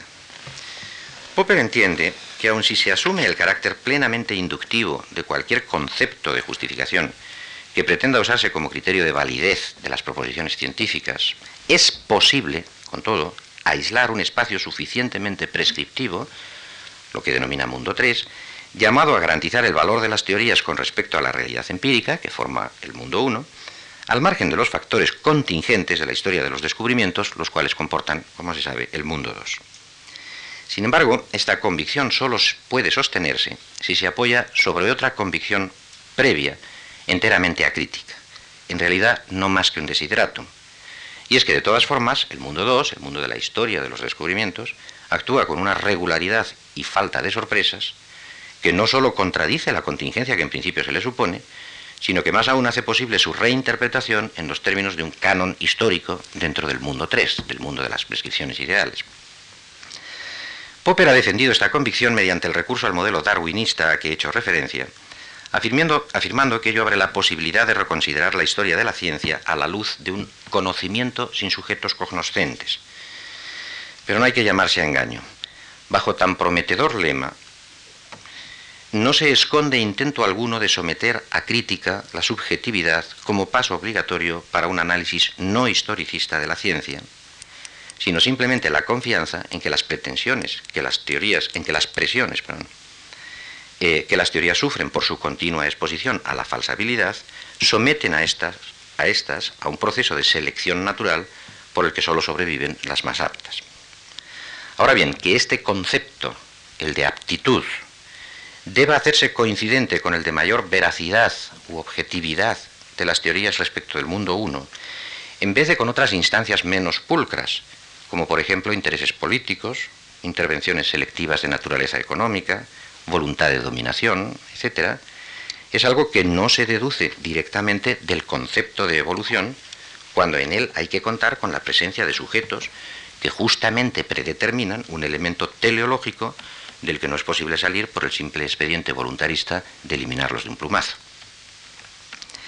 Y por otra parte, que el rol de la selección sea cumplido por un mecanismo como el de la falsabilidad, el mismo contingente y en todo caso no susceptible de descripción o de determinación lógicas, expresa, me parece, el límite más exacto de lo que me parece relevante ponderar aquí, que no es sino que el normativismo epistemológico opera con una noción trivial de historia la que reduce al gueto del contexto del descubrimiento, sin tomar en consideración, como acabo de sugerir, que su análisis incorpora a su vez un canon histórico integrado como elemento de justificación en el mundo 3, si bien esto último, en unos términos que son incompatibles con cualesquiera condiciones de verificabilidad. Dicho canon no necesita explicitarse para que sea cogente en orden a fundar la justeza del normativismo, pues solo bajo el presupuesto de que el desarrollo de la ciencia es acumulativo y progresivo, o sea que responde a criterios de unidad, continuidad y coherencia interna, cabe conferir autonomía a sus producciones, precisamente cuando éstas tienen lugar en el marco azaroso y en modo alguno limpio de la historia real de los descubrimientos.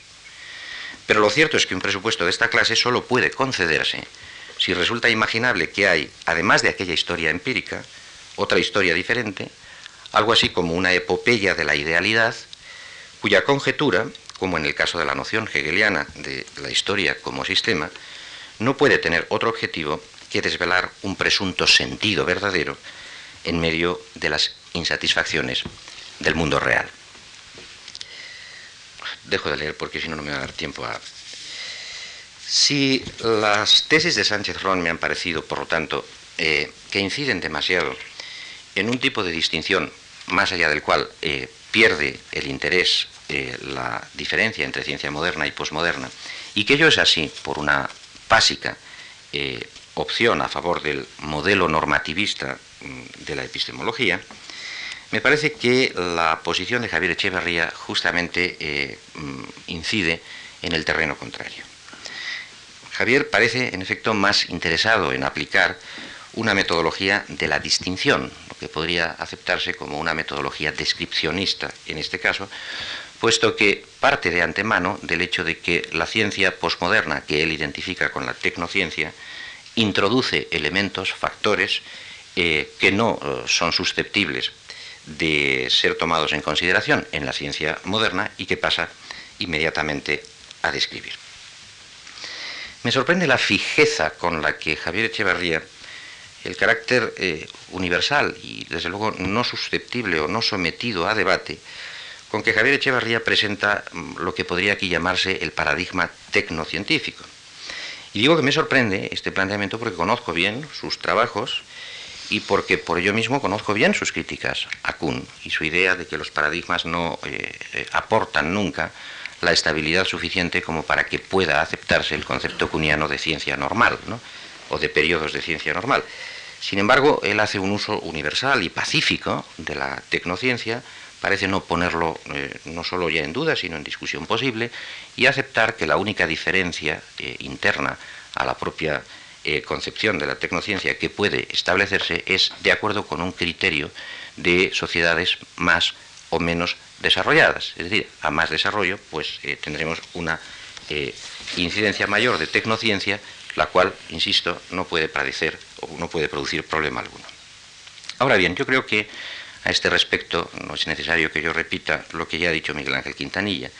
Creo que esto es una visión moderna de la tecnociencia y que por lo tanto no puede ser eh, confundida tecnociencia con mm, eh, eh, ciencia postmoderna, sencillamente porque recaba de la tecnociencia todos aquellos valores de universalidad, fijeza, estabilidad y probablemente objetividad y verdad que son característicos de la visión moderna, convencionalmente hablando, eh, del, paradigma eh, científico.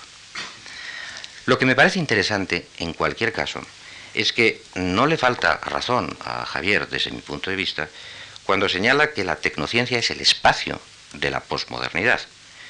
Ocurre, sin embargo, una vez más, que al haber introducido un concepto histórico de posmodernidad, se ve en la obligación de considerar a la modernidad como ya pasada, al menos hipotéticamente, y por lo tanto a la posmodernidad como totalmente identificada con la tecnociencia.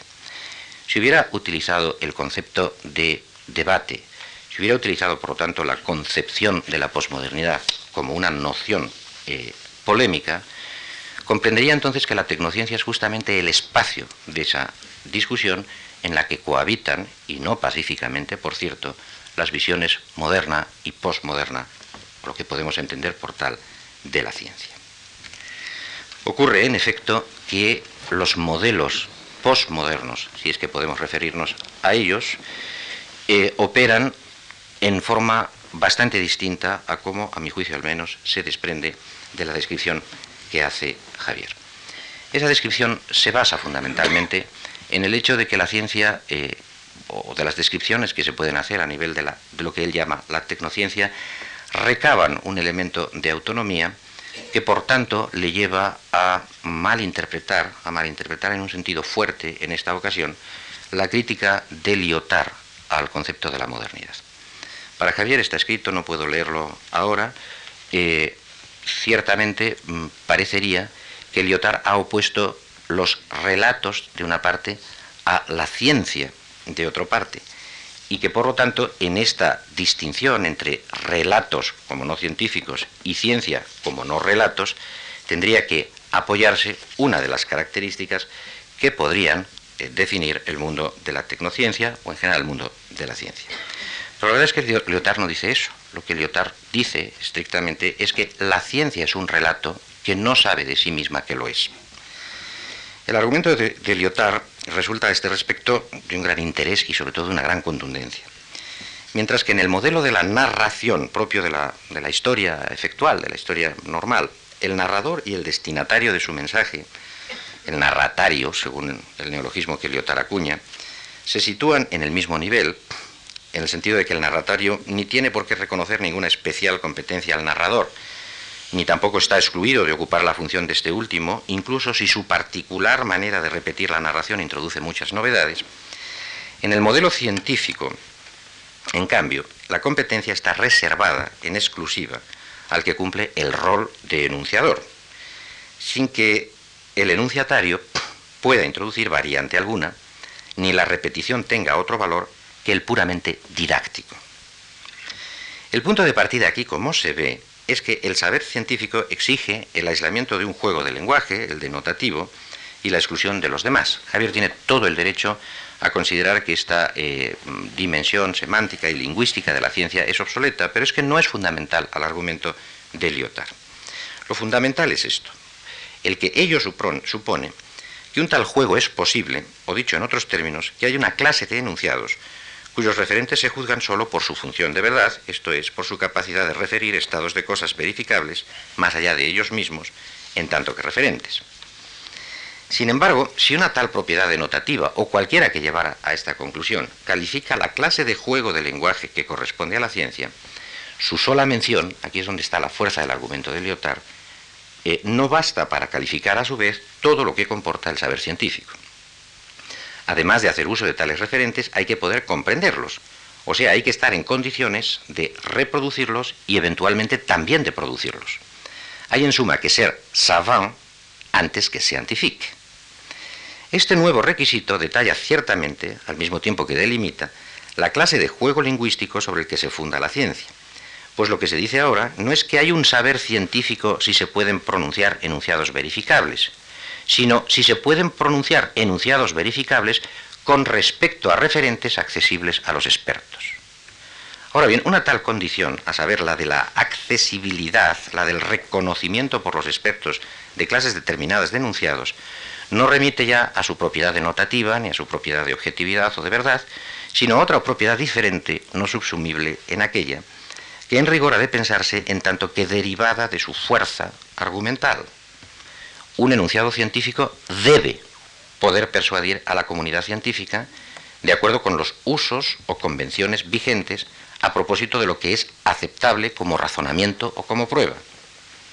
O lo que es lo mismo, a propósito de lo que de antemano se juzga que es, que cumple y exige cumplir el estándar de la ciencia. Sin esta forma que los enunciados deben exhibir, no cabe que se les reconozca en el marco del saber científico. Pero si tal forma no depende de la propiedad denotativa, ¿cuál es entonces su criterio? ¿De dónde procede su prescripción? A juicio de Lyotard, esta dimensión prescriptiva de los referentes tiene una primera consecuencia general. Estructura el juego de la ciencia conforme a un esquema de temporalidad diacrónica. En efecto, lo que se sigue de que la forma de los referentes tenga ese carácter necesariamente prescriptivo es que los enunciados científicos no reciben su validez de lo que informan, sino del modo como se someten a las reglas, experimentos, pruebas, argumentaciones, bajo las cuales se determina su verificabilidad. Lo que un enunciado informa es siempre provisional, nunca está del todo a salvo de la falsación y por tanto del abandono por otro enunciado. Consecuentemente, lo que organiza el juego de la ciencia es ese ritmo obvio es decir que variable, en la sustitución de unos enunciados por otros. El que propone un enunciado científico guarda memoria, tiempo pasado, de los enunciados anteriores a propósito del mismo referente. Juzga que puede refutarlos, tiempo presente, conforme a las reglas que definen las prescripciones de la ciencia. Y sólo entonces da forma a su proyecto, tiempo futuro, o sea, produce un nuevo enunciado, cuya condición es que difiere de los enunciados anteriores y no obstante sigue ateniéndose a la forma prescriptiva de un enunciado científico, aunque ahora con mayor rectitud, o dicho de otro modo, en una forma que es, o que se supone que terminará siendo, más convincente a la comunidad de los expertos. Este ritmo, esta temporalidad diacrónica en que se articula la producción científica, se guía pues por el criterio de que cada nuevo avance provee o genera enunciados más ajustados, más acordes a unas supuestas exigencias del estándar científico. Pero es aquí justamente donde surge el problema que nos ocupa. Porque siendo esas condiciones estrictamente ideales, y por ello no sujetas al tiempo, en realidad solo se descubren y fijan por medio de aquel avance mismo en que la distensión temporal inmanente a la investigación científica queda objetivada. Es necesario que el que propone un enunciado tenga control sobre esa distensión temporal. O sea, es necesario que sepa cómo se articula el ritmo entre el pasado y el futuro, que su enunciado pone de manifiesto, y también cuál es el sentido en que su avance, cada nuevo avance, cada punto asintótico del progreso del conocimiento, traduce, depurándolos, requisitos que no son los suyos temporales, sino los ideales de la ciencia. Pero la cuestión es que este saber no responde ya al carácter prescriptivo que rige la verificabilidad. En rigor, no se ajusta a ningún esquema de verificación posible puesto que ni produce enunciados falsables, ni aquellos que produce podrían ser sustituidos por otros enunciados diferentes.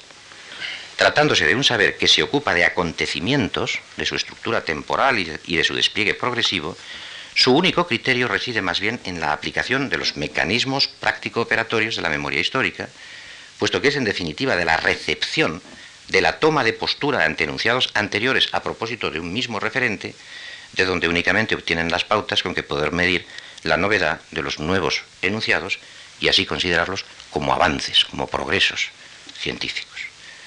Pero entonces su naturaleza es y no puede ser más que la de un relato.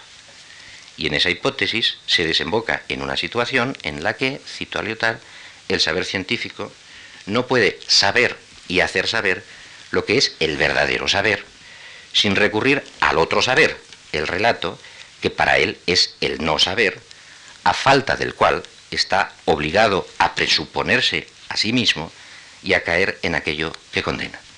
La petición del, de principio, el prejuicio. Yo no puedo entretenerme mucho más, incluso les pido a ustedes disculpas por la eh, abundancia de mi argumentación. Eh, renuncio a cerrar toda mi argumentación para centrarme solamente en este punto. A partir de este momento, la discusión entre modernidad y posmodernidad no puede ya dirimirse en términos de una legitimación del conocimiento científico que no está en cuestión, que no está en duda en el debate de la posmodernidad. Mucho menos todavía en lo que son las huidas o los fantasmas de la posmodernidad que nadie más que la literatura antiposmoderna ha levantado. El propio Lyotard hace notar eh, las dos falsas configuraciones de la posmodernidad como aquellos conceptos que significan no más que el inventarse a un enemigo. Son quizá interesantes de retener. El primero es el que tiene a la posmodernidad como necesariamente antimoderna. Y otra señala que esto no es cierto. No se trata de que la postmodernidad evite la experimentación como criterio básico del paradigma de la modernidad, en favor de un recurso a las tradiciones, lo que políticamente se traduce en un conservadurismo. El segundo malentendido acerca de la posmodernidad es esa otra visión, también denunciada por Lyotard, según la cual la posmodernidad se dedica, es una especie de paradigma ecléctico que dedica a mezclar estilos, a mezclar pluralidades, etcétera, etcétera, y que da lugar a lo que los americanos llaman los Uyghurs, es decir, aquellos blancos que quieren ser negros. Ninguna de estas cosas tiene que ver con el debate de la posmodernidad y esto es lo que me interesaba señalar. Ni la posmodernidad es un concepto posterior a la modernidad, ni incumple, no tiene por qué, ninguno de los estándares de intensidad o de rigor científico que puede ser demandado al conocimiento.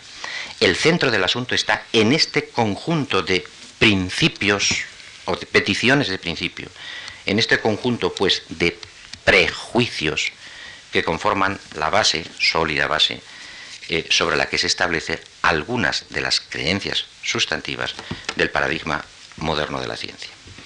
Y en definitiva de lo que se trata es precisamente, se trata, por ello vuelvo al principio, de excluir a la filosofía de la historia, de excluir a esas epopeyas ideales del progreso, de la unidad, etcétera, etcétera, como postulados subyacentes a la filosofía de la ciencia, bajo el argumento de que sin ellos se cae en el relativismo.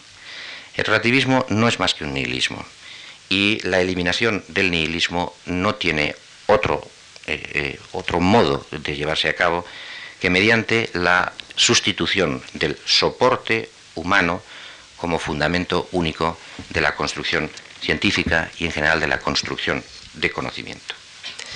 Cuando Levi-Strauss trataba de señalar cuál era su actividad como científico, decía, mi actividad es la de ser un teólogo. Es curiosa esta expresión, la recordaba Carlos Fernández Liria en la Complutense no hace muchos días, porque expresa muy bien la esquizofrenia del conocimiento científico. Se trata de decir lo que de todas maneras no importa que lo diga uno. Es decir, aquello que una vez dicho puede haber sido dicho por cualquiera, puesto que ocupa el lugar de la verdad y nunca el lugar del sujeto. Quien introduce el relativismo, por lo tanto, es el nihilismo de una fundamentación por parte de la subjetividad. No predico yo el que seamos teólogos en tanto que científicos, predico otra cosa distinta, lo que podría llamarse una ontoteodicea, o una ontodicea, perdón. Predico más bien el que el criterio por el que se guíe el conocimiento científico sea el de los derechos de lo real, en vez de el de las economías más o menos turbias de la expansión irreflexiva del capital. Y justamente el decir que podemos hablar, podemos hablar a final de nuestro siglo de una reivindicación de los derechos de lo real, ni precipita, desde luego, en el irracionalismo, ni tampoco propone esa especie de pacificación que las versiones modernas, sea de la tecnociencia, sea de las reivindicaciones de los prejuicios subjetivos, parecen incidir. Muchas gracias. Muchas gracias, Quintín. De la transición del paradigma moderno al postmoderno hemos pasado a la polémica. entre los paradigmas y de la coincidencia a la riña y oposición entre ellos, aunque no una oposición temporal. Popper era el puente, ha dejado de serlo y Lyotard es ahora la guía. Son las 9 y 20, nos queda muy poco tiempo. Apenas unos minutos para que los dos conferenciantes puedan expresarse con una concisión quizá mayor y si nos da tiempo pues introduciré una pregunta. Sí. Tiene la palabra José Manuel. Voy a tratar de, ser muy breve, aunque ustedes comprenderán que es difícil eh, eh, contestar a, intervenciones, algunas de las cuales han sido más largas que la propia intervención original. Eh, no me reconozco en, absoluto en al menos la intervención del de profesor Racionero y eh, me sorprende que Miguel Ángel Quintanilla haya trazado, mm, eh, de, mm, haya supuesto unas respuestas a lo que eh, a, mi intervención que desde, luego yo no, suscribo. En lo que se refiere a, Emilio Muñoz, pues tengo que decir que en general estoy de acuerdo y si lo he entendido bien, pues ha profundizado en el terreno común que mm, tienen mm, ciencia moderna y ciencia posmoderna.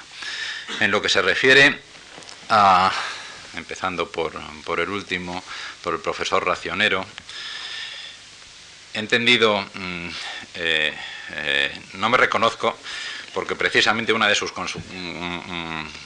en primer lugar, déjenme que decirle que los profesores Quintanilla y Racioneros se han olvidado, y sobre todo el profesor Racionero, un hecho elemental, que es que a mí se me pidió hablar de la modernidad y no de la modernidad, con lo cual es difícil, eh, eh, y además siendo respetuoso con, mi compañero mm, Javier Echevarría, difícilmente debería yo entrar en ese campo y por consiguiente que se me asuman eh, ideas acerca de mi postura sobre la posmodernidad, pues es francamente aventurado. El profesor eh, Racionero ha terminado diciendo, como una de sus consecuencias o una de sus conclusiones, que la posmodernidad no es antimoderna. Estoy totalmente de acuerdo con eso. Mm, eh, de manera que, que haya algún problema, o él no me ha entendido a mí, o yo no lo he entendido a él. Eh, porque desde luego yo suscribo perfectamente esa, esa, esa conclusión. Creo, no he dicho ah, en modo alguno, ni lo pienso, y ahora contestaré, pues daré la, mi respuesta a la respuesta que ha supuesto eh, que yo daría Miguel Ángel Quintanilla. Yo no creo en absoluto en el carácter temporal de la posmodernidad. Hombre, en eso de eh, que desde la filosofía de la historia pues eh, se, sostiene que no es una noción histórica, sino polémica o no sé qué, tengo que confesar que mi pobre mente de antiguo físico historiador pues no la comprende muy bien, pero tampoco es lo, lo, esencial, desde luego. ¿Cuál es mi, postura? Para que ustedes eh, se entiendan. Si yo tuviera que haber hablado de modernidad versus posmodernidad, yo creo, desde luego, que la ciencia no tiene el monopolio de la racionalidad, al contrario de lo que Miguel Ángel Quintanilla suponía que yo pensaba, sí creo que tiene el monopolio de la racionalidad cuando se trata de hablar del conocimiento, pero el conocimiento sobre qué, sobre la naturaleza. ¿Mm? No creo que la racionalidad se reduzca solo a conocer la naturaleza. Hay ámbitos eh, diferentes a la naturaleza y eso pues lo conocemos total, completamente. Todos tenemos otras motivaciones, todos tenemos otros objetivos, otros objetivos. En lo que se refiere cuál la, la, posmodernidad no es antimoderna en el sentido que desde luego introduce y es uno de sus aspectos eh, eh, valiosos. De hecho, escribí un diccionario de la ciencia precisamente que a mí me hubiera gustado que se le llamara posmoderno, precisamente tratando de defender esa tesis, lo que la racionalidad, el modernismo, si lo quieren ustedes por jugar con las palabras que introduce la posmodernidad, es introducir en ese supuesto discurso científico, ese discurso de la ciencia, eh, el no irrelevante, ¿no? la no irrelevante cuestión de los objetivos, los ritmos por los que se pueden alcanzar eh, objetivos y en lo que se refiere a objetivos pues hay diferentes tipos de prioridades, diferentes tipos de racionalidades. ¿Mm? Eso no quiere decir, y termino enseguida porque si no, eso no quiere decir naturalmente que no valore, eh, como acabo de decir, la, ciencia, eh, el discurso racional, el discurso en este lenguaje, en este lenguaje solo, modernista, en modo alguno. Y desde luego, el profesor Racionero, por ejemplo, al comentar una de mis tesis, ha hecho hincapié, no sé muy bien con qué sentido, aunque, y probablemente en ese, eh, eh, es posible, aunque no lo creo, aunque no lo creo que lo haya entendido mal. Él decía que, eh, o venía a, decir cuando yo comento acerca de la relatividad especial y la lectura errónea de algunas de las, de las tesis o los contenidos o los resultados de esa teoría de la física, pues sí, ciertamente creo que se puede hablar de erróneo, de contenido de verdad o eh, eh, contenido erróneo, ciertamente. Eh. La intervención de la sociedad en algunos aspectos, en el contenido, en el discurso científico, pues desde luego se debe valorar de manera diferente que en lo que se debe valorar su intervención cuando se trata de intervenir, y por eso los ejemplos que ponía a propósito del cáncer de mama, a propósito del colisionador, superacelerador, por eso eh, sí eh, debe intervenir en lo que se refiere a selección de objetivos. Y por eso también es particularmente atractivo mm, el, el, discurso de Javier Echevarría identificando ciencia posmoderna con tecnociencia, porque al hablar en esos términos, toda esa eh, dimensión social, pero no por ello irracional, de, en, el desarrollo científico, pues toma una, eh, eh, adopta una claridad especial. Gracias. Muchas gracias. Yo quería insistir que la contestación que los conferenciantes mm, den a las intervenciones anteriores eh, en el libro que nosotros prepararemos, Cuaderno Segundo de los Seminarios Públicos, y que cada uno de ustedes podrán acceder a él gratuitamente cuando una vez que lo, que lo editemos. Tiene la palabra Javier Echeverría. Sí, yo no, no, voy a contestar porque no criticaría solo el contenido del programa, sino ya en este caso la forma del debate, de, tendrían que ser horas eh, para poder contestar. Entonces, eh, digamos, telegráficamente, a Emilio Muñoz, mm, algunos puntos, claro, no todos. Mm, es muy cierto que el apoyo público a la investigación sigue siendo, vamos, eh, enorme y, condición sine qua non para el desarrollo de la tecnociencia. Aún así, creo que eh, la tendencia, eh, midiendo, digamos, históricamente desde el siglo XVII, es a un incremento cada vez mayor de la inversión privada y, y, en cualquier caso la aparición de empresas de capital riesgo en el sector informacional en concreto, que es desarrollado por Manuel Castells, por ejemplo, creo que es un factor muy interesante a considerar. Es decir, llegarán empresas bancarias eh, de, capital riesgo que invertirán en, innovación tecnológica, eh, aunque los estados y los gobiernos eh, lo seguirán haciendo. ¿no? Creo que la tendencia va en esa dirección. en segundo lugar, respecto al escepticismo metodológico, eh, eh, una cosa es respecto a los contenidos y otra respecto a las acciones. Sería un largo debate. Yo no creo que los científicos sean escépticos metodológicos respecto a, sus propias acciones, ¿eh? o sea, cuando experimentan. Otra, otra cosa es en cambio ya con respecto a las representaciones. Y, por eso distingo mucho entre, entre, entre teoría del conocimiento científico y teoría de la práctica o de la actividad científica.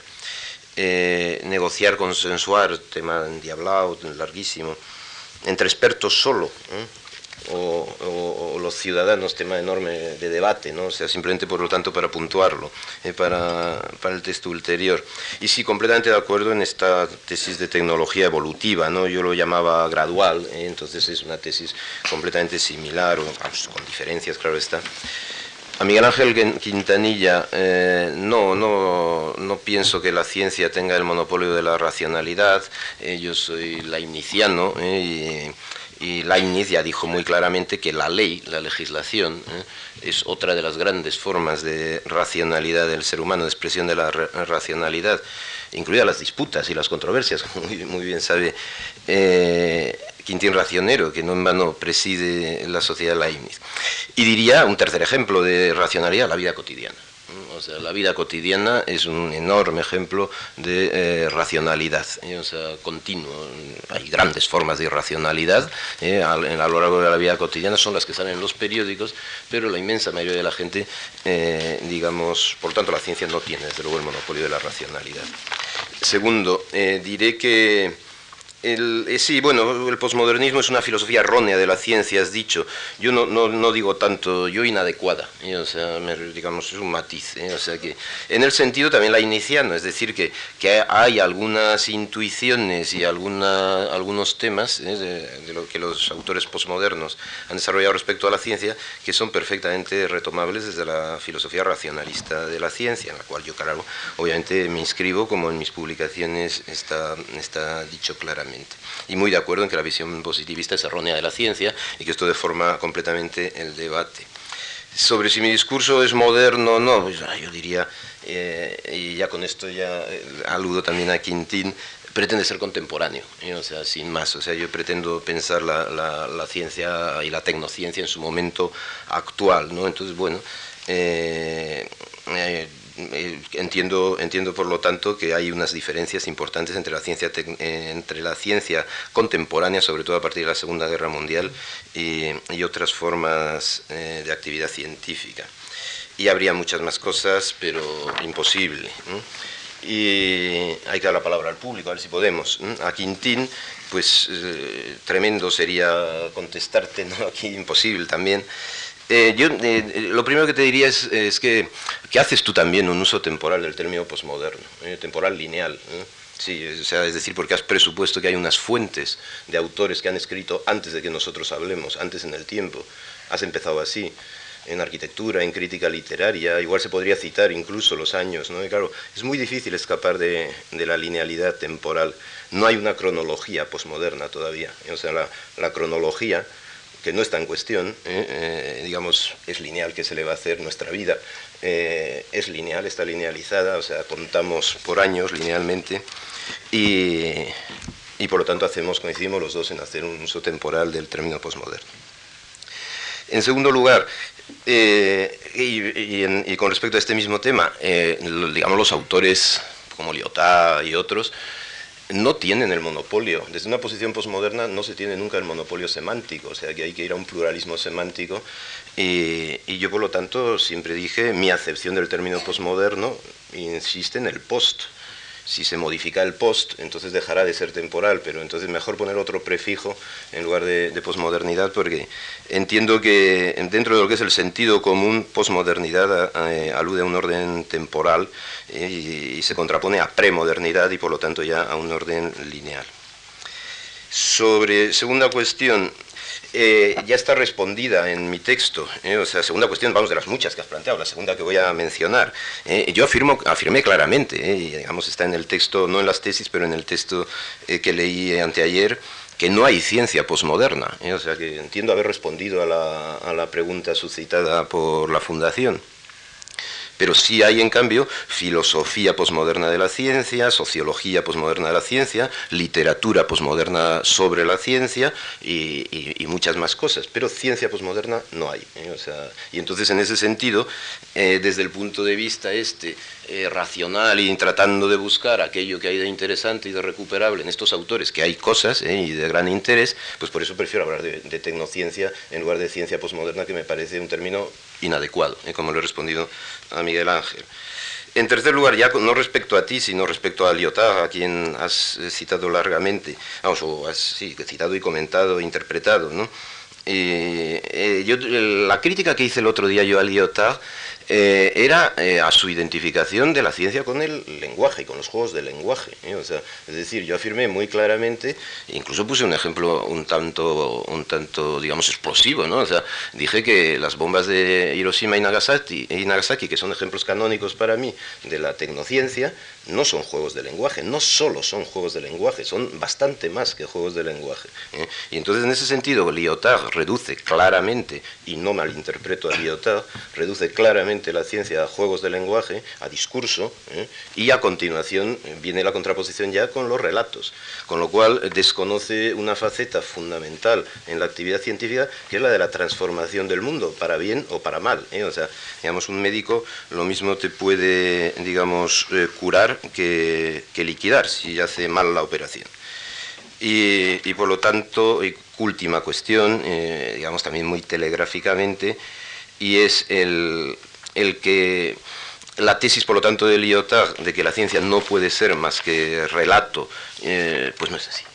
No, es así. Y, yo creo que, digamos, es el concepto de, y es un poco coincido con Miguel Ángel Quintanilla completamente en esto, es decir, que falla por completo la noción de ciencia de Lyotard. No ha reflexionado suficientemente sobre lo que es la ciencia ni lo que sobre es la, tecnología, y esto es lo que yo eh, quise señalar en mi, en mi intervención. Muchas gracias, Javier. Desgraciadamente no hay tiempo. De todas maneras, exhorto al amable público asistente, que dirija sus preguntas o en este caso ya comentarios, algunos de los cuales formará parte del cuaderno eh, que editaremos, como he repetido, como consecuencia de este seminario. Me atrevería a hacer una sola cosa y si alguien de los, de los, cinco, de los cinco profesores se atrevería o le apetecería definir en una palabra qué es la posmodernidad.